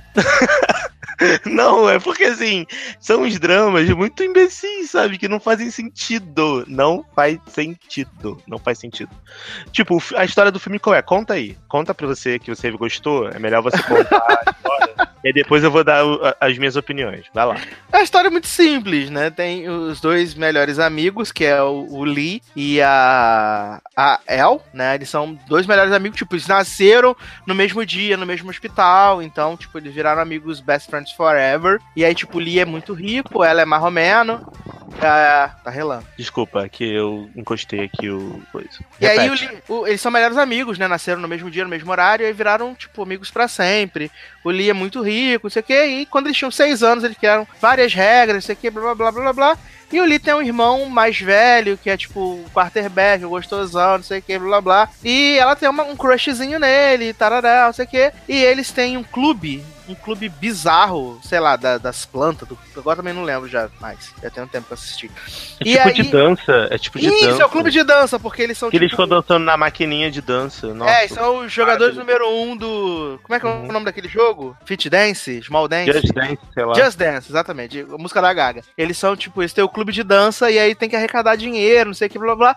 E aí eles têm a, a brilhante ideia de fazer uma barraca do beijo, né? E aí eles fazem a barraca do beijo, isso aqui. Aí, tipo, pra fingir, para as pessoas poderem ter interesse, que ninguém tem interesse, a, a El fala que o irmão mais velho do, do Lee vai estar lá, porque ele é bonitão, vai beijar, isso aqui. E aí eles se pegam lá e depois começam todo um namorinho escondido, porque uma das regras é, ah, você não pode se apaixonar por alguém da família do, da- do seu amigo. E aí, o Lee tem uns momentos que ele é bem babaca, mas assim, o filme é uma bobeirinha, gente, mas super passa o tempo. Vai, Darlan, despeja seu ódio agora. Não, não é ódio, é assim, eu não, eu não, eu, eu Dear Teenage People, esse filme não é pra mim, só isso, tipo, eu assisti o filme porque o Sassa falou pra eu ver, assim, ah, vê pra gente que a gente vai gravar e tal, é legal você ver os filmes pra gente poder comentar. Cara, eu vi de coração aberto, de alma livre, e eu não consegui gostar. Eu achei um filme completamente desnecessário, uma história completamente sem graça. A menina que é a atriz principal, ela é boa até, e o, e o melhor amigo dela também, que nasceram no mesmo dia, são filhos de melhores amigas, não tem esse plot? Que a Uhum. mãe dele é melhor, era a melhor amiga da mãe dela que morreu e tal. Sim. Ela, ela meio que foi criada igual como se fosse filha, na casa e tal, com o pai e tal, blá blá blá. Eles, eles almoçam juntos toda semana e tal. Sim, a historinha é boba, eu não entendo por que, que tem que ter um drama desnecessário de uma parada que você combinou com seis anos de idade. Sabe, as pessoas mudam, cara. Seis anos de idade, você não sabia nem o que estava fazendo. Por que que... Ah, primeira re... a regra 4. Ah, se você tiver, não sei o que, se você levar sorvete, você tem que perdoar. Ah, eu preciso ver isso. Sério, eu com 30 anos de idade na minha cara, preciso estar vendo isso. Então, assim, gente, me desculpa se você gostou, mas honestamente não é pra mim. Achei um drama bobo desnecessário, um filme que não precisava. O menino lá que queria pegar ela lá, o, o, o quarterback. Pra mim é o melhor personagem, porque ele. Ah, gente, beleza, tô afim de fuder, tô afim de pegar ela. A gente se gosta, é isso aí, acabou. Tá todo mundo fazendo um mimimi do caralho, tipo, ah, porque não sei o que. Ai, o pai, ai, você andou na carupa da moto dele, me diz que você só uma carona. Ah, vai tomar no seu cu, pai. Pelo amor de Deus. É claro que eu tô dando a buceta pra ele. Sabe? Todo mundo sabia que a menina gostava do cara. É óbvio que ela tava dando pra ele. Não, não, não faz sentido o, o mistério, sabe? E sem contar que o menino também tá, foi mega egoísta, mega imbecil. Porque Não, ele, ele é muito egoísta mesmo. Porque ele tava pegando a, a menininha lá e ela não podia pegar o, o moleque por quê? Porque eles prometeram quando tinham seis anos que não iam. Ela não tinha uma irmã gostosa, porque se ela tivesse ele ficasse afim, ele ia pegar. Porra, sabe, não faz sentido. Aí eu, Não, aí eu acho, ele, eu acho ele muito egoísta, real. Aí começou a me irritar esses plots, aí eu falei assim, ah, acabei o filme de uma vontade, sabe? E o final não é nem ruim, porque ele vai embora pra faculdade e ela fala assim, ah, beleza, foi legal enquanto durou e tal. Foi bonito, vai- foi, foi intenso. Não, foi. é, não vai durar e tal, pelo menos foi realista. Eles, tipo, ah, eu vou te esperar pra sempre. Meu amor, não foi uma pa- parada mega clichê. Mas a história do filme é bem, bem, bem, bem desnecessária. Se você não assistir, você não vai perder nada, entendeu? Que. Ah, vamos falar de filme bom então, vamos falar de Han Solo, né? Uma história Star Wars. Porra! Porra! Esse filme que vai do Você nada não vai falar de, nenhum. de, Ale- de Alex Springlove que você queria falar? Não, deixa o Alex Springlove pra depois, quando alguém assistir. Ah, É, Vamos falar de Han Solo, Ah, né? Ah, não, antes de ir pra Han Solo, vamos falar daquele filme do homem, do homem que vira mulher, que vai pro, pro planeta inverso, do mundo invertido, da Netflix. Homem que vira mulher. É, que ele ah, sim. dorme, ele dá uma porrada na cabeça e acorda no mundo da mulher, e aí e os homens são tem que usar saia e Eu não sou um homem fácil. Isso. Esse filme é um filme muito controverso. Porque eu conheço, Francês. eu conheço muita gente que gostou e muita gente que não gostou. Eu achei um filme isso, tá? No Luciana Silêncio. Falhou, falhou, falhou, Darlan. Não, não, eu fiquei em silêncio mesmo porque não merece muito minha- o meu comentário. Porque, assim, a, a pro- a proposta do filme é uma proposta interessante. O que aconteceria se você, que é um cara mega machista, acordasse no mundo invertido em que as mulheres dominam e os homens são não subjugados, mas, tipo, inferiorizados. Só que eu acho que a forma como ele, ele representa isso na tela é uma forma mega clichê, babaca, meio, um pouco imbecil mesmo, sabe? Não, o Porque... filme é meio chato, real. Porque o filme é, é meio longo, é meio chato. É tipo assim, a- eles colocam. Por que não colocar a mulher como a mulher é normalmente? Tipo, uma mulher normal, feminina. Não que mulheres É, que não não, sejam femininas não sejam mulher- normais. Né, a não, mulher tem mas que a ser uma mulher é, macho. é que a mulher vira um homem, né? A mulher vira A um mulher homem. tem que ser a mulher macha, a mulher tem que ser forte, o homem tem que ser tipo. Não, podia colocar a mulher normal, mulher tipo. Mulher! Normal, que faz o que mulher faz e tal, que tem a vida normal de mulher, tem filho e tal. Só que a mulher é a mulher, a pessoa que manda no, na porra da sociedade. Agora não precisa transformar a mulher num homem pra dizer que a mulher é forte porque ela é um homem, sabe? Eu não, não achei muito legal isso. Eu achei. Eu posso estar falando uma besteira gigante aqui, tá, gente? É muito criticado. Se você achar que eu tô falando merda, por favor, coloca lá nos comentários, porque eu também eu posso estar falando besteira e eu tô aqui pra aprender. Mas a impressão que o filme me passou foi uma impressão de tentar discutir um machismo na sociedade, só que ele discutiu isso sendo extremamente machista. Então, Uhum. assim, não sei se foi tão eficaz como eles pensaram que poderia ser. Pra mim, pelo menos, não foi, mas se você É, gostou, não. se você gostou do acho- filme, você bota lá no comentário. Eu acho ele muito. Eu acho ele chato, sabe? Chato, chato. Não, e o final sem o pé nem cabeça, né, nem? É, funcionou, né?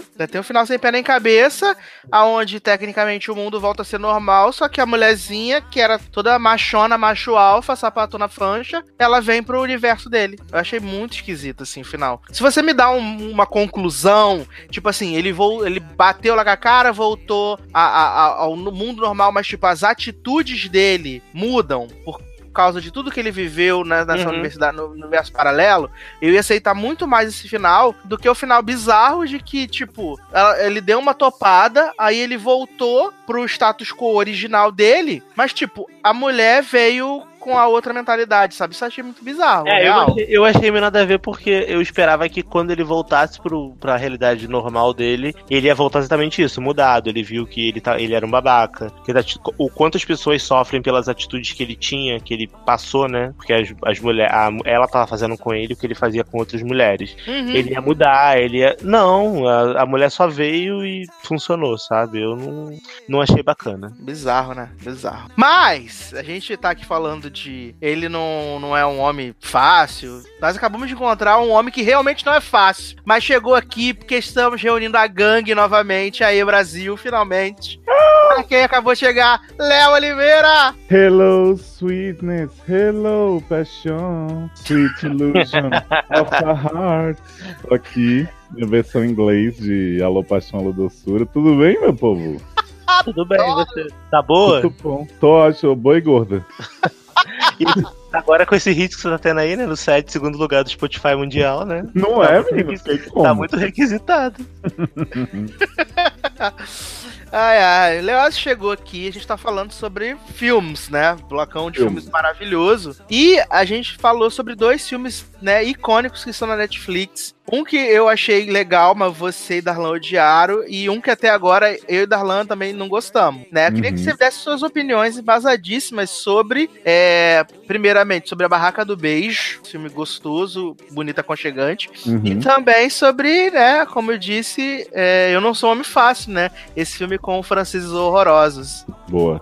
Então, é, na verdade, eu, eu hoje percebi que não odiei, assim, Barraca do Beijo, não, né? Eu tava no calor da emoção. Inclusive, falei pra Sassi assim, acho que eu odiei. E aí, né, uma. Será que eu odiei? Pois é.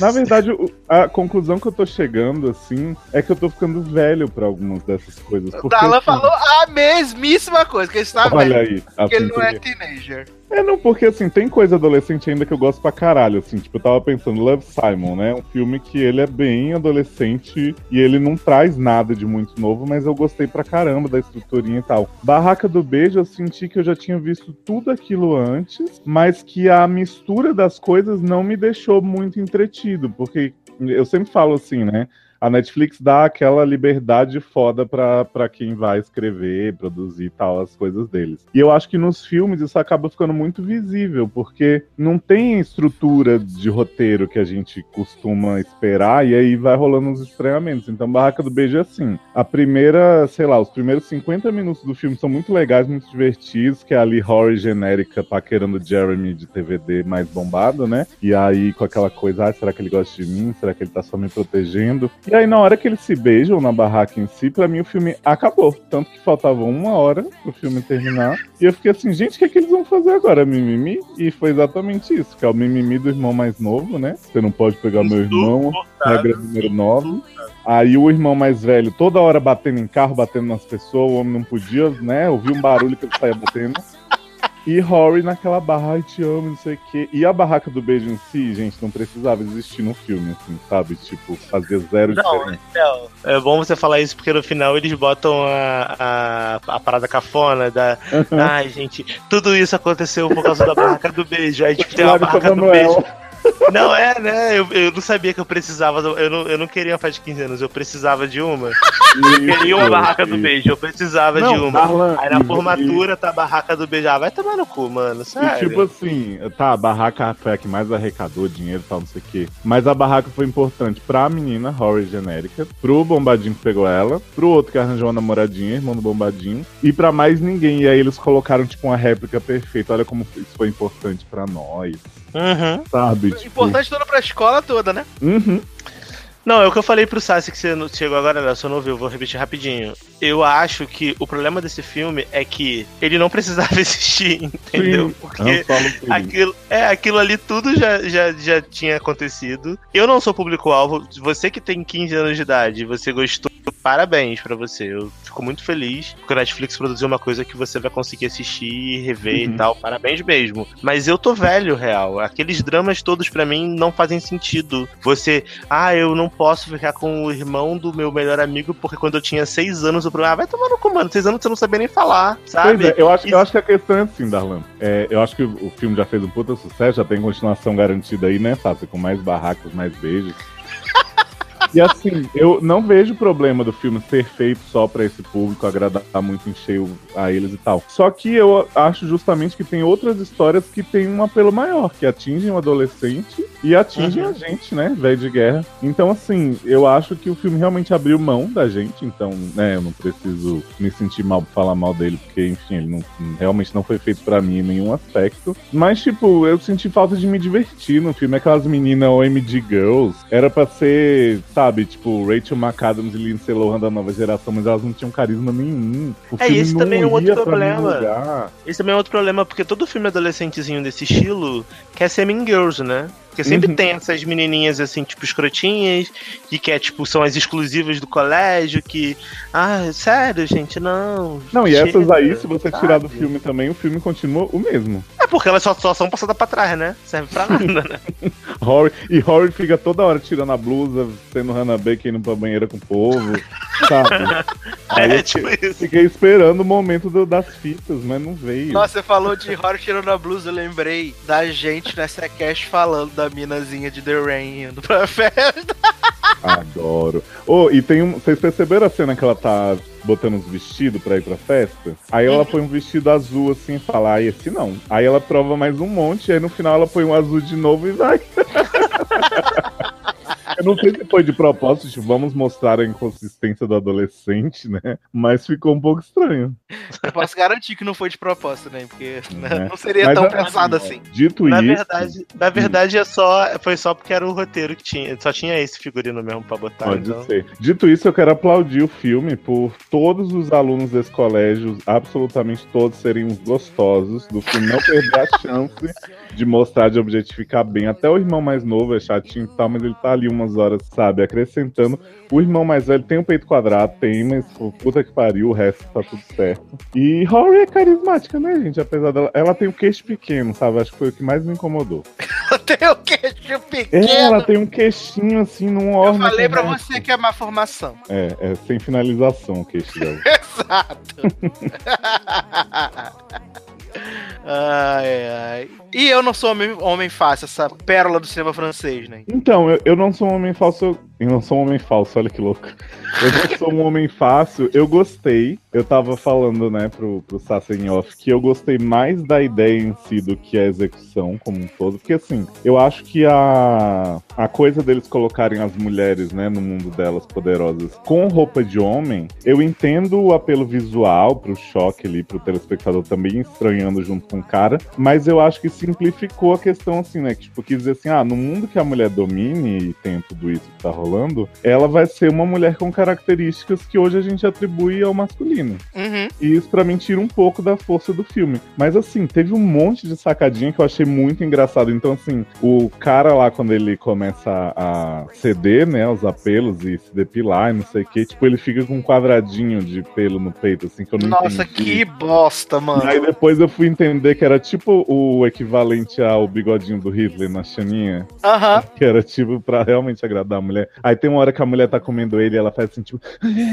é, é, acabei, e vira pro lado assim, ele fica com a cara de what the fuck. Ele fala, mas eu não acabei ainda. Sim. Aí tem o filho do amigo, né, que faz balé enquanto a irmã fica assistindo futebol com a mãe. E o filho fala, ah, tô gostando da menina e tal. Ela me chamou ali no banheiro, mandou chupar ela e tal. Eu fui, fiz aí, ele ficou assim, que você fez isso? Eu achei essas questões que o filme levanta bem legais, assim. Só que eu não sei até que ponto também o filme queria discuti-las aprofundadamente, né? Eu acho que eles fizeram, geraram um debate ali pra quem assistir, mas eu não sei o quanto ele tava só a fim de fazer comédia com essas questões, ou ele realmente quis fazer o debate. Não, sim, o que eu tava falando com o Darlan de você, de você chegar é que, tipo, o final, eu achei o final bem bosta, na verdade. Ah, eu achei Né? ótimo. Porque, assim, ele. Ele. É, pra mim ficou, tipo, inconclusivo. Sinto necessidade de muitas vezes conclusão das coisas. Tipo, ele tomou uma pancada, ele foi parar nesse universo paralelo onde as mulheres, né, têm as funções do homem, fazem as fantasias, blá blá blá. Aí no final, tipo, ele dá outra pancada, volta pro universo dele. Uhum. Mas aí, tipo, a mina que tava lá, que era machona, que veio pro universo dele. E assim, pra mim isso ficou meio chato. Eu preferia muito mais que ele tomasse a pancada, voltasse, e aí, Uhum. tipo, agora eu vou ter outras atitudes, porque, né, eu vi como é ser objetificado, ter, querer estabelecer um padrão, que a mulher tem que se quadrar, assim, blá, blá, blá. É, filme francês, Sácio, nunca vai ter isso, essa coisa redondinha.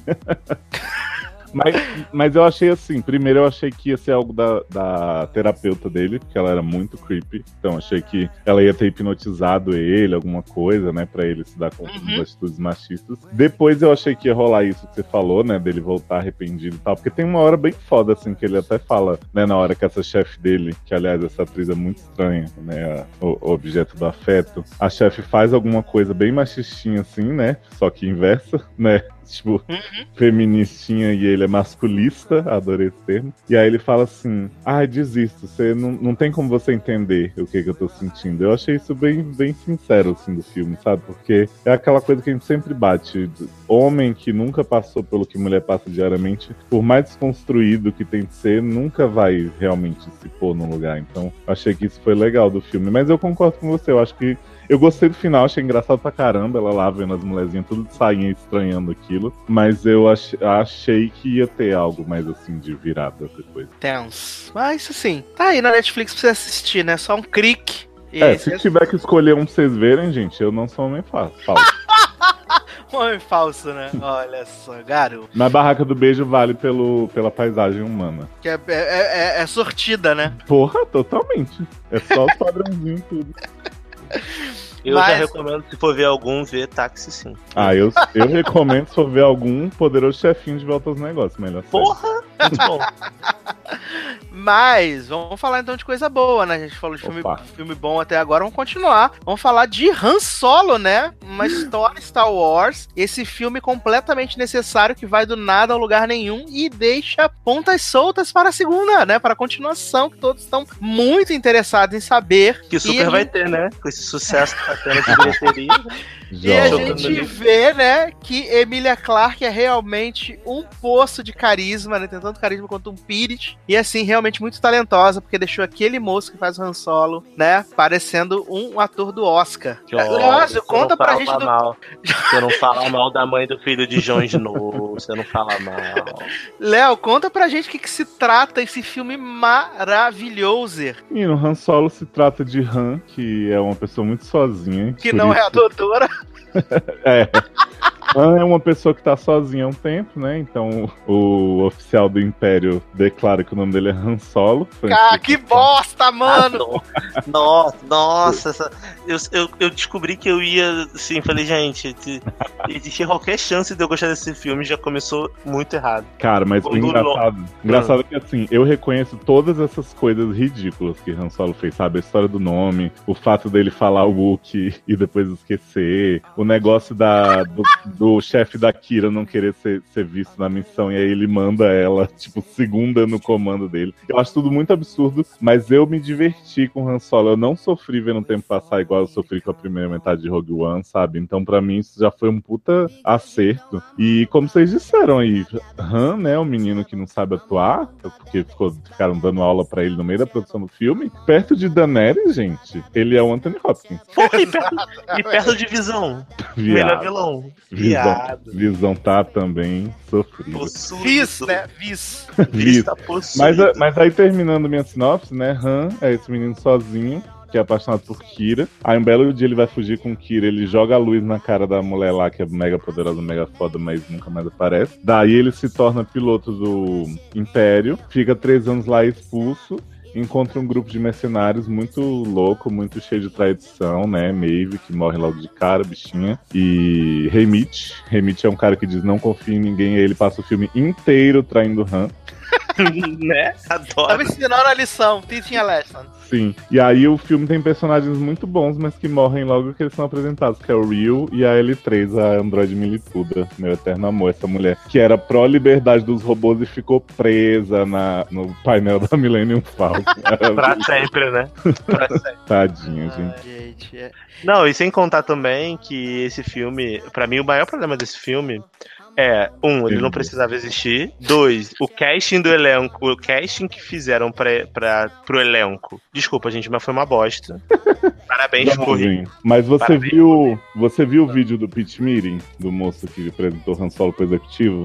Não. Esse nem- vídeo é nem- sensacional, porque é um cara que fala com ele mesmo, né? Tipo, ele finge ser o roteirista e o cara que vai aprovar. E aí ele Aham. chega e fala assim: Ah, eu tenho um roteiro de um filme pra você sobre o Han Solo e tal. Aí o executivo fala, mas esse filme não é meio desnecessário? Aí ele fala, todos os filmes são desnecessários. Aí ele, é por esse ponto? É, tem razão, né? Muito bom. Aí uma hora, uma hora ele fala assim, ah, vai ser super fácil o Han Solo ficar amigo do Chewbacca porque ele fala o Wookie. Aí o cara, mas como assim ele fala o Wookie? É, eu acabei de escrever no roteiro. Mas por que ele fala o Wookie? Porque eu acabei de escrever no roteiro. Sério, é muito bom. O filme ficou muito melhor depois. Depois eu vou, eu vou assistir pra ver se melhora. Vou te mandar. Mas assim, é, o, o casting foi muito mal feito. Tipo, gente, Daenerys, não dá. Eu, não, eu acho que vocês, fãs de Game of Thrones, vocês criaram um monstro. A culpa é de vocês. Que vocês lamberam tanto o cu dessa merda, dessa série. que as pessoas se convenceram de que se a menina Emilia Clarke sabe atuar. E essa menina não sabe, ela é Mas horrível. ela já foi indicada ao Globo de Ouro, jovem? Gente, mas né? Mas quem ganhou o Globo de Ouro passado? Lady Gaga, né? Então assim. então assim, não, não é muita. Não é muita referência, Mas, né? mas Lady Gaga é melhor que Daenerys. Fazendo a American Horror Story? Fazendo o que ela quiser na vida dela. Qualquer coisa é que Daenerys. Fazendo trailer de Nasce Não, só, não só, indica, só o documentário da Netflix da atuação de Lady Gaga realmente é, é, é bizarro. Falando, dá vontade, né, vozinha, de chorar com a Joana? Tia Joane, você está aí? Tia Joane. Mas assim, esse filme é muito ruim, gente. A história não me, não me ganhou em nada. Eu achei a história bem sofrível. Os melhores personagens, como o Léo falou, é a robô, Milituda. Não, um fiapo Eu gosto- de história, né, Nen? Eu gosto. eu- não, a melhor personagem, não história. Tipo, a, a personagem que é muito legal é a robô. Que são os personagens que a gente sabe que a gente nunca mais vai ver, né? Que é a robô e o, a, a Maeve de Westworld. Eu, até gostei dela, mas morreu logo, né, tadinha? Perguntou Amy- se só tinha pão. Né, e morreu, se explodiu. Gostei muito do piloto da, da Ah, nave, que também. Que tinha 800 milhões de braços e coisas, mas infelizmente também morreu, né? Todo mundo morre pra Han Solo brilhar. Na verdade, a gente descobre que Han Solo é um grande oportunista. E pra mim, o plot mais cocô de todos, de todos que eu Ah, mas fiquei você não gostou, ódio. não, de, de, de, de, de Daenerys que trai todo mundo e a gente vê que o chefe dela é o Darth Maul. Darth Maul? Gente, Não, jovem, mas assim, eu vou falar desse plot da Daenerys no final, porque eu quero primeiro falar de uma outra coisa. Eu fiquei Hum. com um ódio tão grande da, entre aspas, vilã, do vilão do filme, na verdade, ser uma mulher e ser uma menina de 12 anos e queria dar água pro planeta. Então, mas em algum momento vocês acharam que isso era um vilão mesmo? Porque pra mim era Mano- tipo, ah, a gente tá ali a pessoa mascarada de novo. Ah, mano, eu Pode acho que eles, no início, Não, eu acho que eles tentaram criar O pior de tudo é a questão de que, tipo, esse exército da mina de 12 anos é o início da rebelião. Isso pra mim é o pior. Não, então, mas é- então, mas a minha questão é essa, tipo, eles tentaram criar a sensação no filme Sim, de que sim. aquele pessoal é- que eles eram os antagonistas. os Mega Evil, sim. E aí eu fiquei não falando assim, isso, mas eles tentaram. É, dá pra você ver como o filme é tão ineficiente que nem você conseguiu perceber isso, mas eles tentaram botar isso. Não, eu, eu entendi que era pra ele ser antagonista, mas eu não fiquei tipo, preocupado. Ai meu Deus, quem será essa pessoa de massa? Não, e aí no final, quando. No final não, no meio, quando ela tira a máscara e ela fala assim, ah, uma garota de, sei lá, 12 anos, cheia de sarda, e ele tá brincando de boneca. Ai, porque eu estou aqui pra defender o meu povo e roubo e impedir não sei o que. E eu assim, hum, tá. tá. Tipo o Griffin da Gretchen, tá. Uhum, Ah, tá. tá. Beleza. E aí Viz, muito surtado, muito louco, muito mega evil, manda Daenerys pra, pra fazer a missão, quando na verdade Daenerys é, trabalha pra Darth Maul. E aí eu fiquei pensando, falei, nossa gente, que bacana, né? Star Wars teve episódio 7, protagonista mulher. Episódio 8, protagonista mulher, barra Luke Skywalker, que morreu. É, Rogue One, protagonista mulher. T- várias mulheres fortes surgindo. Teve Leia, teve, teve sapatão lá da, do Big Little Lies que chupava Leia no último. Laurinha. Laura Dern. Laura Dern também. Várias mulheres fortes com propósito, com história. Aí tu me bota uma protagonista, porque Kira é protagonista, junto com Han Solo. Que é uma bosta, que não tem motivação, que não serve pra nada no filme, não ajuda em nada, e no final ainda é uma otária que serve o grande vilão. É a traidora. É traidora ainda, assim. Qual é o objetivo de botar essa personagem na história? Por quê? Então, E a mãe dos dragões. Por quê, cara? Cara, eu confesso que eu fiquei feliz quando o Darth Maul apareceu, porque eu e Eric a gente gosta muito dele de Eu também sobrenatural, né? Também gosto. Eu gosto, não, eu gosto, eu gosto dele no Star Wars, inclusive. Eu acho É, que é um não, também gosto. Mas tipo, em sobrenatural, acho que ele é realmente muito bom, assim, tipo, é o melhor Ainda atrás de. Renai, né? Sim. E aí, tipo assim, é, tem toda aquela história, né? Que no- na trilogia ele morreu, mas que em Rebels ele volta com as pernas de aranha e por vai, mas tem que ler todo. Não, gente, aceita. Darth Maul apareceu, fez um Skype, mostrou o sábio pra Daenerys e é isso. Só que assim, realmente, sem ter continuação, não faz o menor sentido isso aí, tipo. Não faz, cara. Porque não vai ter esse segundo filme. E, e, quando eu vi essa cena e a- ele fala, né, vamos trabalhar cada vez mais próximo, não sei o quê, eu fiquei pensando que era porque a Kira era alguma coisa no universo Star Wars depois. Eu fiquei, tipo, convencido que era isso, porque não, não tinha porquê ela sair naquela nave pra ir atrás de Darth Maul. E aí, aparentemente, não, era só porque eles queriam fazer um segundo Han Solo com o Kira e Darth Maul aprontando muito, muitas maldades, hoje em dia de maldade, e não rolou, porque, né, esse filme tava condenado já desde o início dele. Não, é um filme maravilhoso que tá, co- conseguiu a proeza de fazer menos, metade da bilheteria mundial de Liga da Justiça. Então, assim, Então, parabéns, Da Disney. Parabéns, Disney. Parabéns. Ficou uma bosta mesmo. E Lando Calrissian, que todo mundo falou, meu Deus, melhor personagem do Donald Glover, quero dar pra você. Ai, gente, honestamente, tá. Assim, É, eu, eu não. gostei, assim, do. Ele é legal, ele tem umas capas legais, ele tem um, um, um- um tom cômico bacana, mas também não, não é nada demais. Eu gostei, ninguém- sim, porque, tipo assim, eu acho que ele combina com o Lando Velho e tal, dando Globo é engraçado. Mas eu repito aqui o que disseram no cinemático desse filme. A moça disse assim: já vi esse personagem em Atlanta. Tá. Tipo assim, o Donald Glover, né, gente? Só faltou fazer a Bad Troy de novo. Olha aí. Olha, Faltou ele começar a dançar This is This is America. América.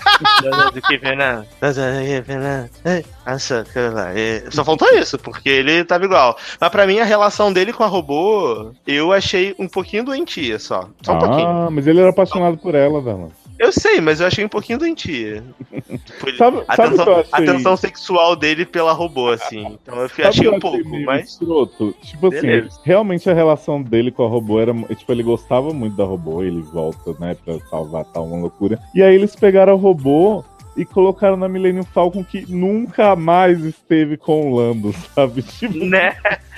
ah, que legal, né? Não, e outra coisa, e outra coisa, eles invalidaram completamente o argumento de que o Han Solo é um excelente piloto, porque a Millennium Falcon só é essa nave foda porque tem a mente da robô, que era a melhor piloto do- do- de todas. Mas Então, assim- já- mas ele já tava pilotando loucamente Eu antes. sei, mas a Millennium Falcon só é a Millennium Falcon porque tem a mente dela lá ajudando a pilotar, cara. Porque ela ficou lá bem. pra sempre. Entendeu? Mas, mas não Aí quer eu dizer que o Han Solo não seja um bom, um bom piloto. Ah, mas ele não é o melhor da galáxia toda, porque ele tem a ajuda dela. Ah. Mas, por exemplo, da, é, Darlan, antes Hum. da, da robô ir pra dentro do painel, o Han Solo escapou de um polvo dentro do buraco negro. Ele- ah, ele escapou, ele escapou do, do Smaug do Senhor dos Anéis, cara.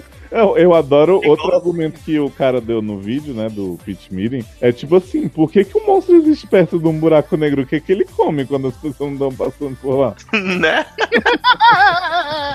tá fazendo dieta, né? Fazendo jejum intermitente. Ah, adoro, Essa- tá no spa, né? É. Essa cena foi igualzinha do, do, do Smaug do Senhor dos Anéis, do Hobbit. Igualzinha. Do Benedito Cumberbatch lá fazendo a voz do Smaug. Que também é um outro filme maravilhoso, né? Que, tipo, o nome do filme é não sei o que lá da maldição do Smaug, aí acaba, aí o outro começa, o Smaug morre em cinco minutos. Sim. Ficou puto. Cara, isso é foda de Hobbit, tem um pódio. disso. Ficou puto.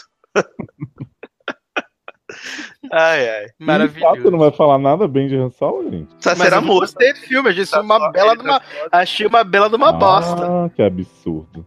A sorte que o ingresso saiu quase de graça, então não vou ficar Eu, eu tô aqui muito. tentando fazer o Sassa em 13 Reasons, falando pra mim, fazendo assim, então vamos concentrar no positivo agora pra acabar. Aí ele me fala que foi uma bosta. Ridículo, ridículo você. Ridículo. Mas, vamos falar de coisa boa então, né? Pro final. É, não, não, coisa boa, pelo menos divertida, né? Que é Hum. oito mulheres e um segredinho. Hino. Ocean's Eight, né? Ou aquele filme que todos ficaram esperando a pegação de Kate Blanchett e, né, Sandrinha Bullock com o nariz do Michael Jackson, mas, Mas, não essa, mas aconteceu. essa pegação vai rolar, jovem. Porque vai, o dois, meu dois tá vivo. Minha nove Vai mulheres. nove mulheres tá segredas, vivíssimo. E elas deram até uma entrevista sobre isso. Não sei se vocês viram. Não. Pergu- perguntaram pra elas: Ah, mas vocês acham que existia essa tensão sexual real entre as personagens? Aí a Sandra Bullock falou que o passado das personagens é algo que ainda é, é algo um pouco nebuloso, mas que provavelmente para os próximos filmes eles vão, é, se acontecerem os próximos filmes, obviamente eles vão tentar explorar melhor isso. Então, obviamente vai rolar, vai rolar essa pataria. Porque Gente, eu não vi, eu não vi Claramente- tensão, não. Claramente. Gente, Kate Blanchett, que mulher linda igual Noeli. Nossa. que mulher lindíssima, gente. Essa mulher aparecia na tela, eu ficava como no cinema? Eu ficava assim, caralho, essa mulher é muito bonita. Mesmerizado. Ela deve ter, tipo, uns 50 anos, sei lá, 40 e pouco, 50 anos, 50 e pouco. E ela é muito bonita. É impressionante como ela é bonita. Eu fico E ela- assim com, com Rihanna, cara. Melhor Não, Rihanna também, nossa, de muito. Fazer hacker de humanas. Melhor Ah, ela, ela não compromete, né? Rienes não Não, ela é boa mesmo. Eu lembro Ela que eu é boa, adorei ela cara. no Valerian. Achei ela super divertida. Não, não acho Não, que ela, pra mim, que ela nesse, nesse filme, a Rihanna, a relação da Rihanna com a irmã dela, pra mim, é um ícone. que a irmã dela vai lá e dá, dá uns negócios lá do. Pra, aprender, pra ensinar a abrir o colar de Anne Hathaway, né? Que a irmã Exatamente. dela A Helena tá maravilhosa também no filme, né, gente? Fazendo. Nossa, a Helena de One Day at a Time, gente, possuidíssima. Melhor atriz de comédia. Mas Gente, pra quem não entendeu, é a Anne Hathaway, viu, gente? Eu acho que, assim, é, é muito legal porque, tipo, o elenco todo funciona, né, cara? Até quando tu bota a, a Helena Bohan Carter, né, fazendo papel de louca, esquisita como sempre, ela funciona, cara. Tudo funciona, menos Sarinha Paulson fazendo Sarinha Paulson, né? É, sabe? Ah, mas eu adorei, gosto muito. adorei Sarinha Paulson. Achei que a Ah. personagem dela Acho, boa. acho ok Sarinha Paulson, acho Sarinha Paulson. Eu acho que ela é que menos se destaca, assim. É, eu acho que ela, é- ela é sem sal, porque ela é uma mãe de família e a personagem dela é, é mais sensalzinha, assim. Mas os momentos dela na, na, na organização do, do Match Gala e as sacadinhas que ela tem da parada do eBay, ah, como é que você faz, não sei o quê. Não, aliás, vi, quando, a- assim, eu quando a achei Sandra, ah, não, quando a Sandra Bullock vai na casa dela, que ela vê aquele monte de eletrodomésticos empilhados e a, a Sandra Bullock fala, mas como é que você fala pro seu marido esse monte de coisa que tem aqui? Aí Ela, eBay. Então, mas eu não entendi esse plot das coisas empilhadas, porque ela não tá vendendo aquilo, ela tá só guardando um monte de coisa igual. Tipo, qual é o propósito? Não, acho que ela vende, acho que ela, ela furta e vende, né? Hum, Ela, ela, tem, ela tem tipo um, um- Ela é uma dona de casa que revende coisas. Ela recebita, né? Rece, Só que ela revende, teoricamente, ela fala pro marido que vende no eBay. Só que na É. verdade não, ela rouba e vende no mercado negro? Maravilhoso, gente, maravilhoso. Mas assim, esse filme, qual, qual é. Qual é só, só pra dar sinopse rápida pro pessoal. Oito mulheres, a Sandria Bullock, começa o filme presa. Sandra Bullock é irmã de George Clooney, né? Isso. É irmã de George Clooney. Inclusive, muito melhor do que George Clooney. Nossa, Beijo. mil anos. Mil anos, porque o último filme do o 11 Homens, de 12 Homens, sei lá quantos homens eram, e O Segredo, pra mim é um pouco difícil de ver, porque eu acho meio chato. O primeiro eu acho legal. legal. Afinal, no, nos filmes? Ou foi tipo, ah. Não, demorou- morreu, morreu agora. Ah, tá. Inventaram essa morte aí. Eu achei que ele ia aparecer, sabia? Eu também achei que. Eu também Mas achei. Eu, Mas tinha- eu ainda acho. eu tinha lido em algum lugar que o Matt Damon ia aparecer, mas, tipo, não. Mas eu ainda acho que ele que nos próximos filmes, porque vai ter, porque tá fazendo sucesso, tá arrecadando mais do que o- os últimos filmes da franquia Novos Arrecadaram. Vingadores. Eu acho bem difícil não ter outro. Mas assim, se tiver outro, eu acho que eles vão tentar trazer, tipo, pelo menos um ou outro ator do, do- da franquia antiga pra poder fazer um fanservice. E se tiver um twist de que o George Clooney não morreu, é porque eu acho que ele não vai topar fazer, porque ele agora já tá. Ah, mas ele e Sandy são melhores amigos, né? É, não sei. Eu acho que seria super legal se ele aparecesse, tipo assim, pra uma ponta rápida. Tipo, ah, eu não morri, tô aqui fingindo que tô morto. Uhum. Pra não ser preso e tal, porque é bem a cara do personagem fazer isso, né? Fingir que tá morto pra não, pra não ser preso. Até porque o personagem lá do, do cara do, do talk show, que esqueci o nome dele, que é o investigador, Ah, o James Corden. James Corden, ele, ele tem o histórico de perseguir a família toda, né? Então, assim, ele tá, tipo, escondido pra não ser preso. Mas Sandria Bullock tava presa porque foi traída por um namorado que ela se apaixonou, que era um dono de uma galeria de arte e tal, que sacaneou, sacaneou ela, ela foi trouxa, assinou lá o papel e foi presa quando tava entregando o papel lá da propina, fraude pro, pro cara no jantar. E aí ela passa esse tempo na cadeia e aí começa o filme ela saindo da cadeia. E aí tem a sequência maravilhosa dela roubando as coisas na loja. que, ela que ela chega na loja, tipo, não, porque eu comprei isso aqui. eu comprei isso aqui. E eu quero trocar, quero devolver e tal. É a mulher. Não, mas você não pode devolver sem a nota. Como assim não pode devolver sem a nota? Não sei o quê. Tá Ai, lacrado. Tá lacrado, não sei o que não, senhora. Se, se a nota não vai dar. Então tá bom, então você pode me dar uma sacola pra eu levar de volta? Tá bom. Ela vai levar bota na sacola e ela vai embora.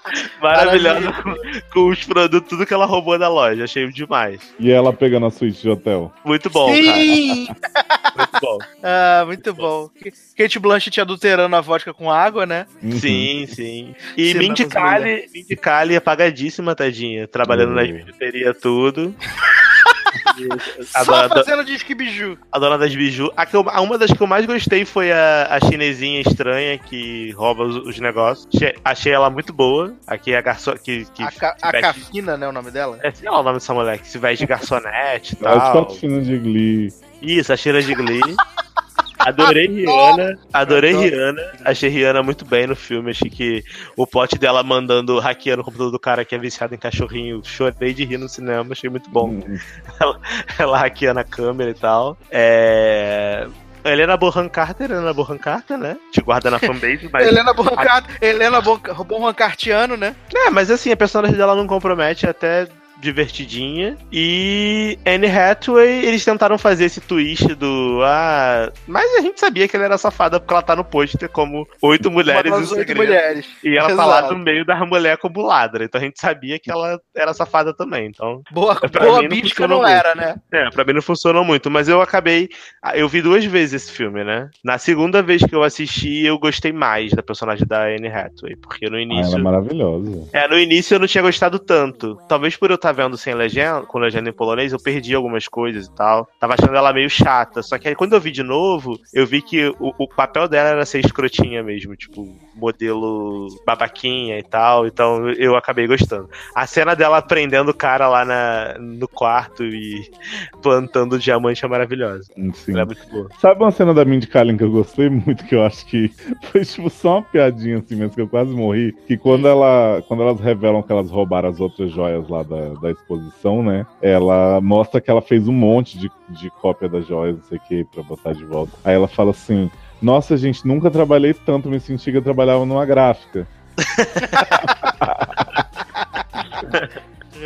Mas, Em mas, quantidade. Mas é engraçado, porque esse filme, ele é divertido, mas ele não é tão engraçado, assim. Ele não é uma comédia comediona. Por ser um filme com a Sandra Bullock, com a Mindy Kaling, com Helena Bonham Carter, que geralmente é, é pastelona, eu achei que ele fosse ser mais engraçado. E aí eu fiquei muito feliz porque ele não é pastelão, ele não é, tipo, engraçado. Porque Sandra Bullock é o quê? Me simpatia, pra mim. As bem armadas. Ela tem um filme, um, dois filmes mais sérios, assim, mas pra mim, os filmes que eu lembro dela são todos comédia. Uhum. É, e, e Mindy Kaling também, Mindy Project, gente. Não consigo lembrar de outra coisa dessa mulher. Então eu achei, eu achei que elas fossem ter muitas cenas de comédia, quando na verdade as cenas mais engraçadas são dessa da Tina de Glee, né?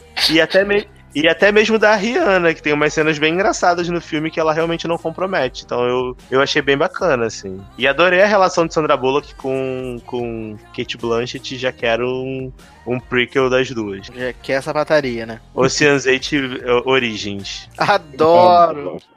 Adoro, maravilhoso. Mas, seu Leózio, você chegou por último, mas vai ter direito de escolher uma belíssima canção pra gente tocar antes do bloco das despedidas. Eita, peraí então, menino. Charlie Puff, attention. Jovem. Não, Tá tá- achei que fosse Beyoncé só. Não, Justin Bieber só. All Night. Jovem. Eu vou, já- já que você me provocou, então, eu vou querer Charlie Puff Boy. Boy? Boy. Essa eu não conheço. Vou tocar então pra poder conhecer. Você vai ver que é maravilhosa. Daqui a pouco a gente volta.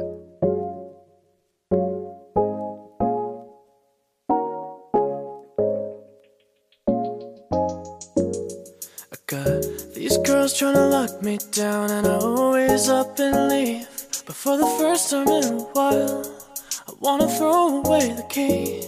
And I know you've been in a couple more relationships than me. Cause you talk a different talk, and you kiss me differently. Now I don't know where to go after you love me this way. After you love me so good, how are you gonna tell me you don't wanna stay? Uh, you tell me I'm too young, but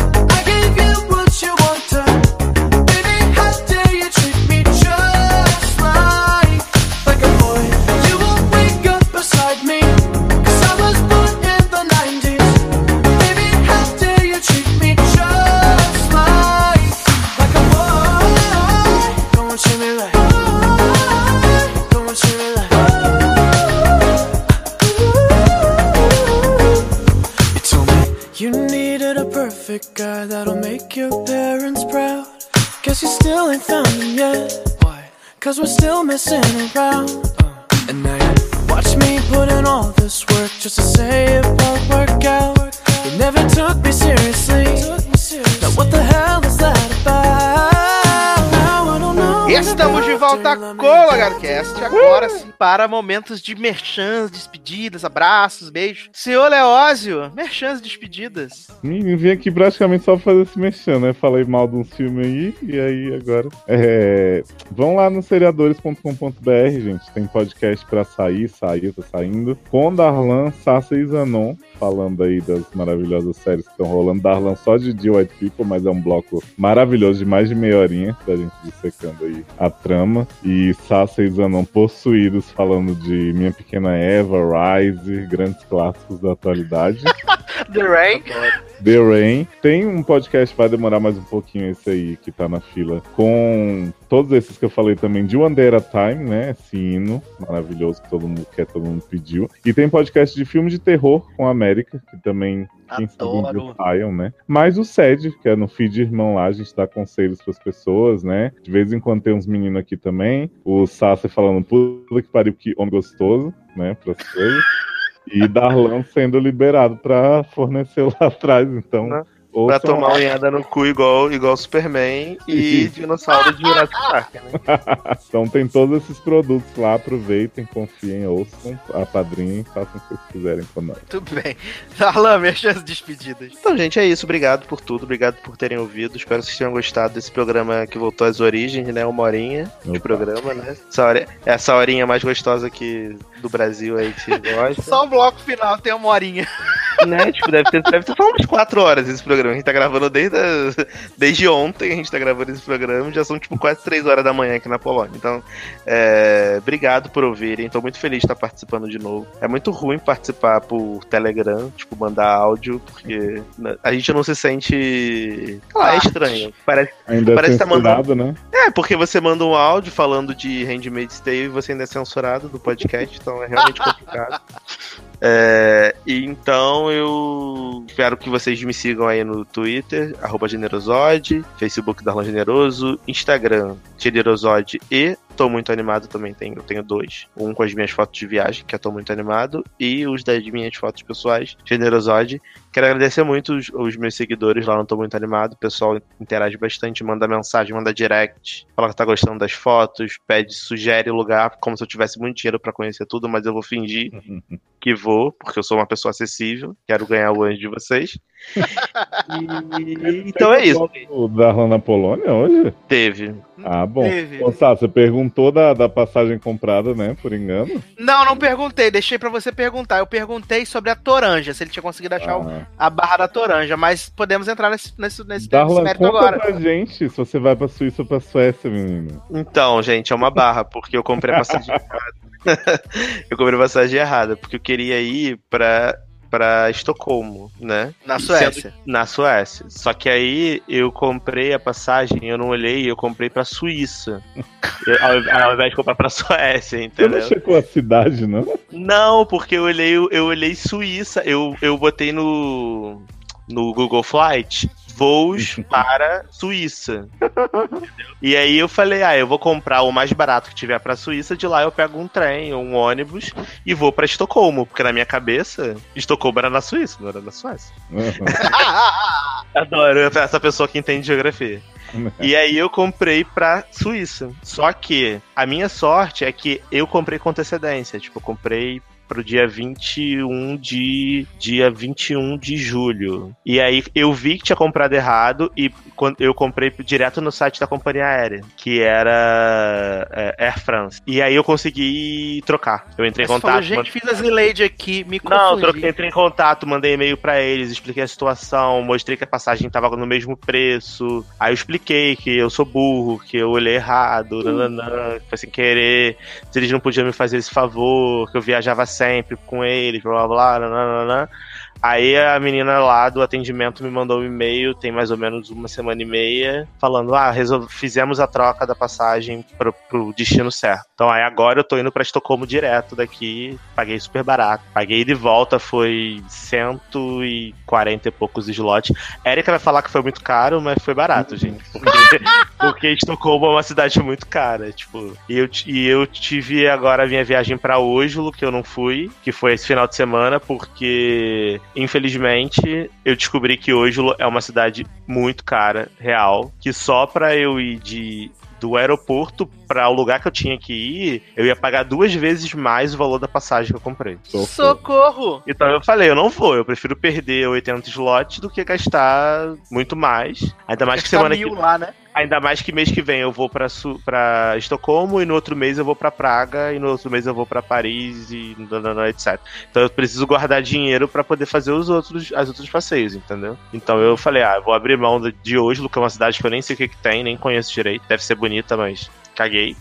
É, e prefiro ir para os outros lugares, entendeu? E aí, é, provavelmente também em outubro eu devo tentar ir para a Rússia, porque os, os voos vão baixar agora que vai acabar a Copa, né? Vai baixar o preço de tudo, aí vai estar uma época boa de conhecer e eu então vou poder aproveitar ainda as obras que eles fizeram para a época da, da, da Copa. Não, Então, vou eu só vou te pedir uma coisa: não deixe pra botar os conselhos de Ale e Luciano em prática na Rússia. Você pode ser. Não, e- não, cara, é a Rússia. A Rússia tá uma merda. A Rússia tá uma merda, cara. Tipo, não sei se vocês viram hoje que saiu uma matéria de que o, o Putin é, liberou o exército da Rússia pra poder impedir as pessoas é, homossexuais de se beijarem na rua. Ah, mas isso aí já tinha. Não, não, mas isso era, era só a polícia. Agora Hum. ele liberou o exército pra reforçar. Nossa, que bom, né? É bizarro, né, cara? Ele é muito bizarro.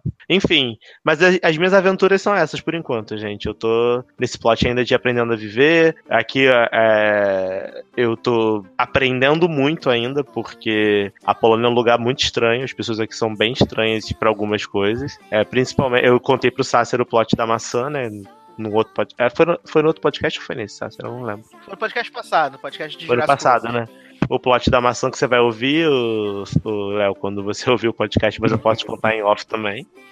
Mas é isso, quando eu tiver novidades, eu, eu, eu mando pra vocês. Tô bem, muito, Muito bem. bem. Quero aproveitar aqui, mandar abraços e beijos para os nossos. E... A moto atropelou os padrinhos, gente. Quero aproveitar aqui para mandar A moto abraços e atropelou, beijos para... atropelou o pé do Neymar, desculpa. sorry. Quero aproveitar aqui para poder mandar abraços e beijos para os nossos padrinhos e madrinhas: Amanda Guiar, Carol Giovanelli, Érica Ribeiro, Felipe Gonçalves, Henrique Simão. Isadora Soares, Karina Almeida, Marcele Soares, Luana Soares, Paulo Jesse, Taylor Rocha e Wellington Torso. Muito obrigado por contribuírem com este programinha sem vergonha, né? Porque graças à contribuição de vocês tivemos o quê? Dois podcasts na mesma semana. Olha que beleza, olha que maravilha, que sucesso Olha. né? Quero aproveitar aqui e deixar para Jurassic World, né? Reino Ameaçado, esse filme maravilhoso, todos aguardando muito para assistir.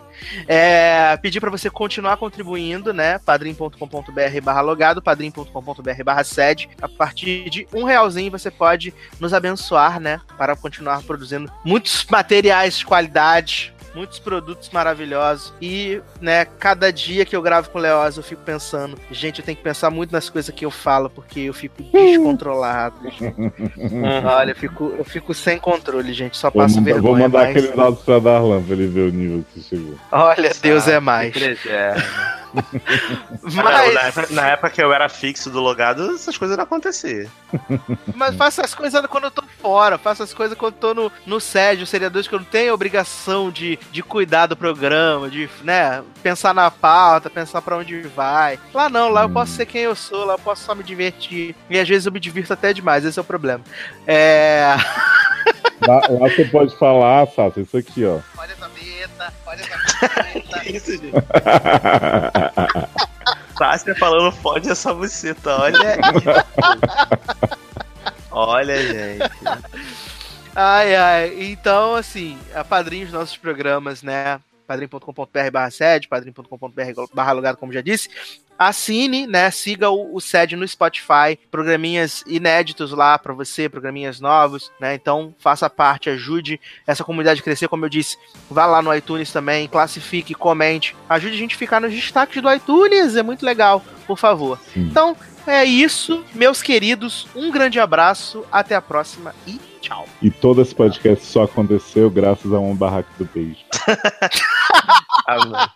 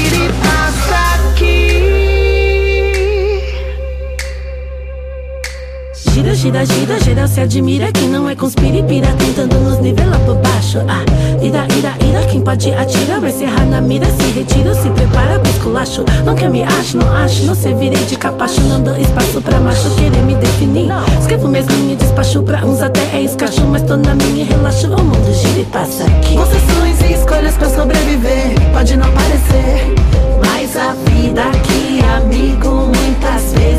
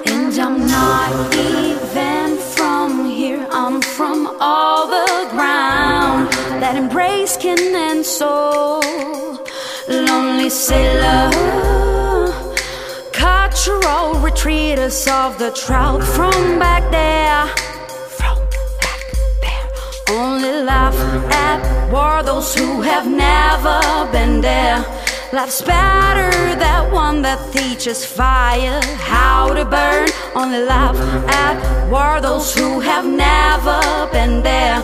Life's better, that one that teaches fire how to burn. Eu não sei lidar com restrição. Esse negócio de sujeição quebra minha dinâmica. Sai de cima, não fode. O que salva é a botânica. Comigo ninguém pode. É da minha natureza ser equilibrista, mas essa corda anda bamba demais. A trilha abria facão, carne, osso e coração. Mãe Stella passou a visão e me disse: Minha filha, escute isso, olhar.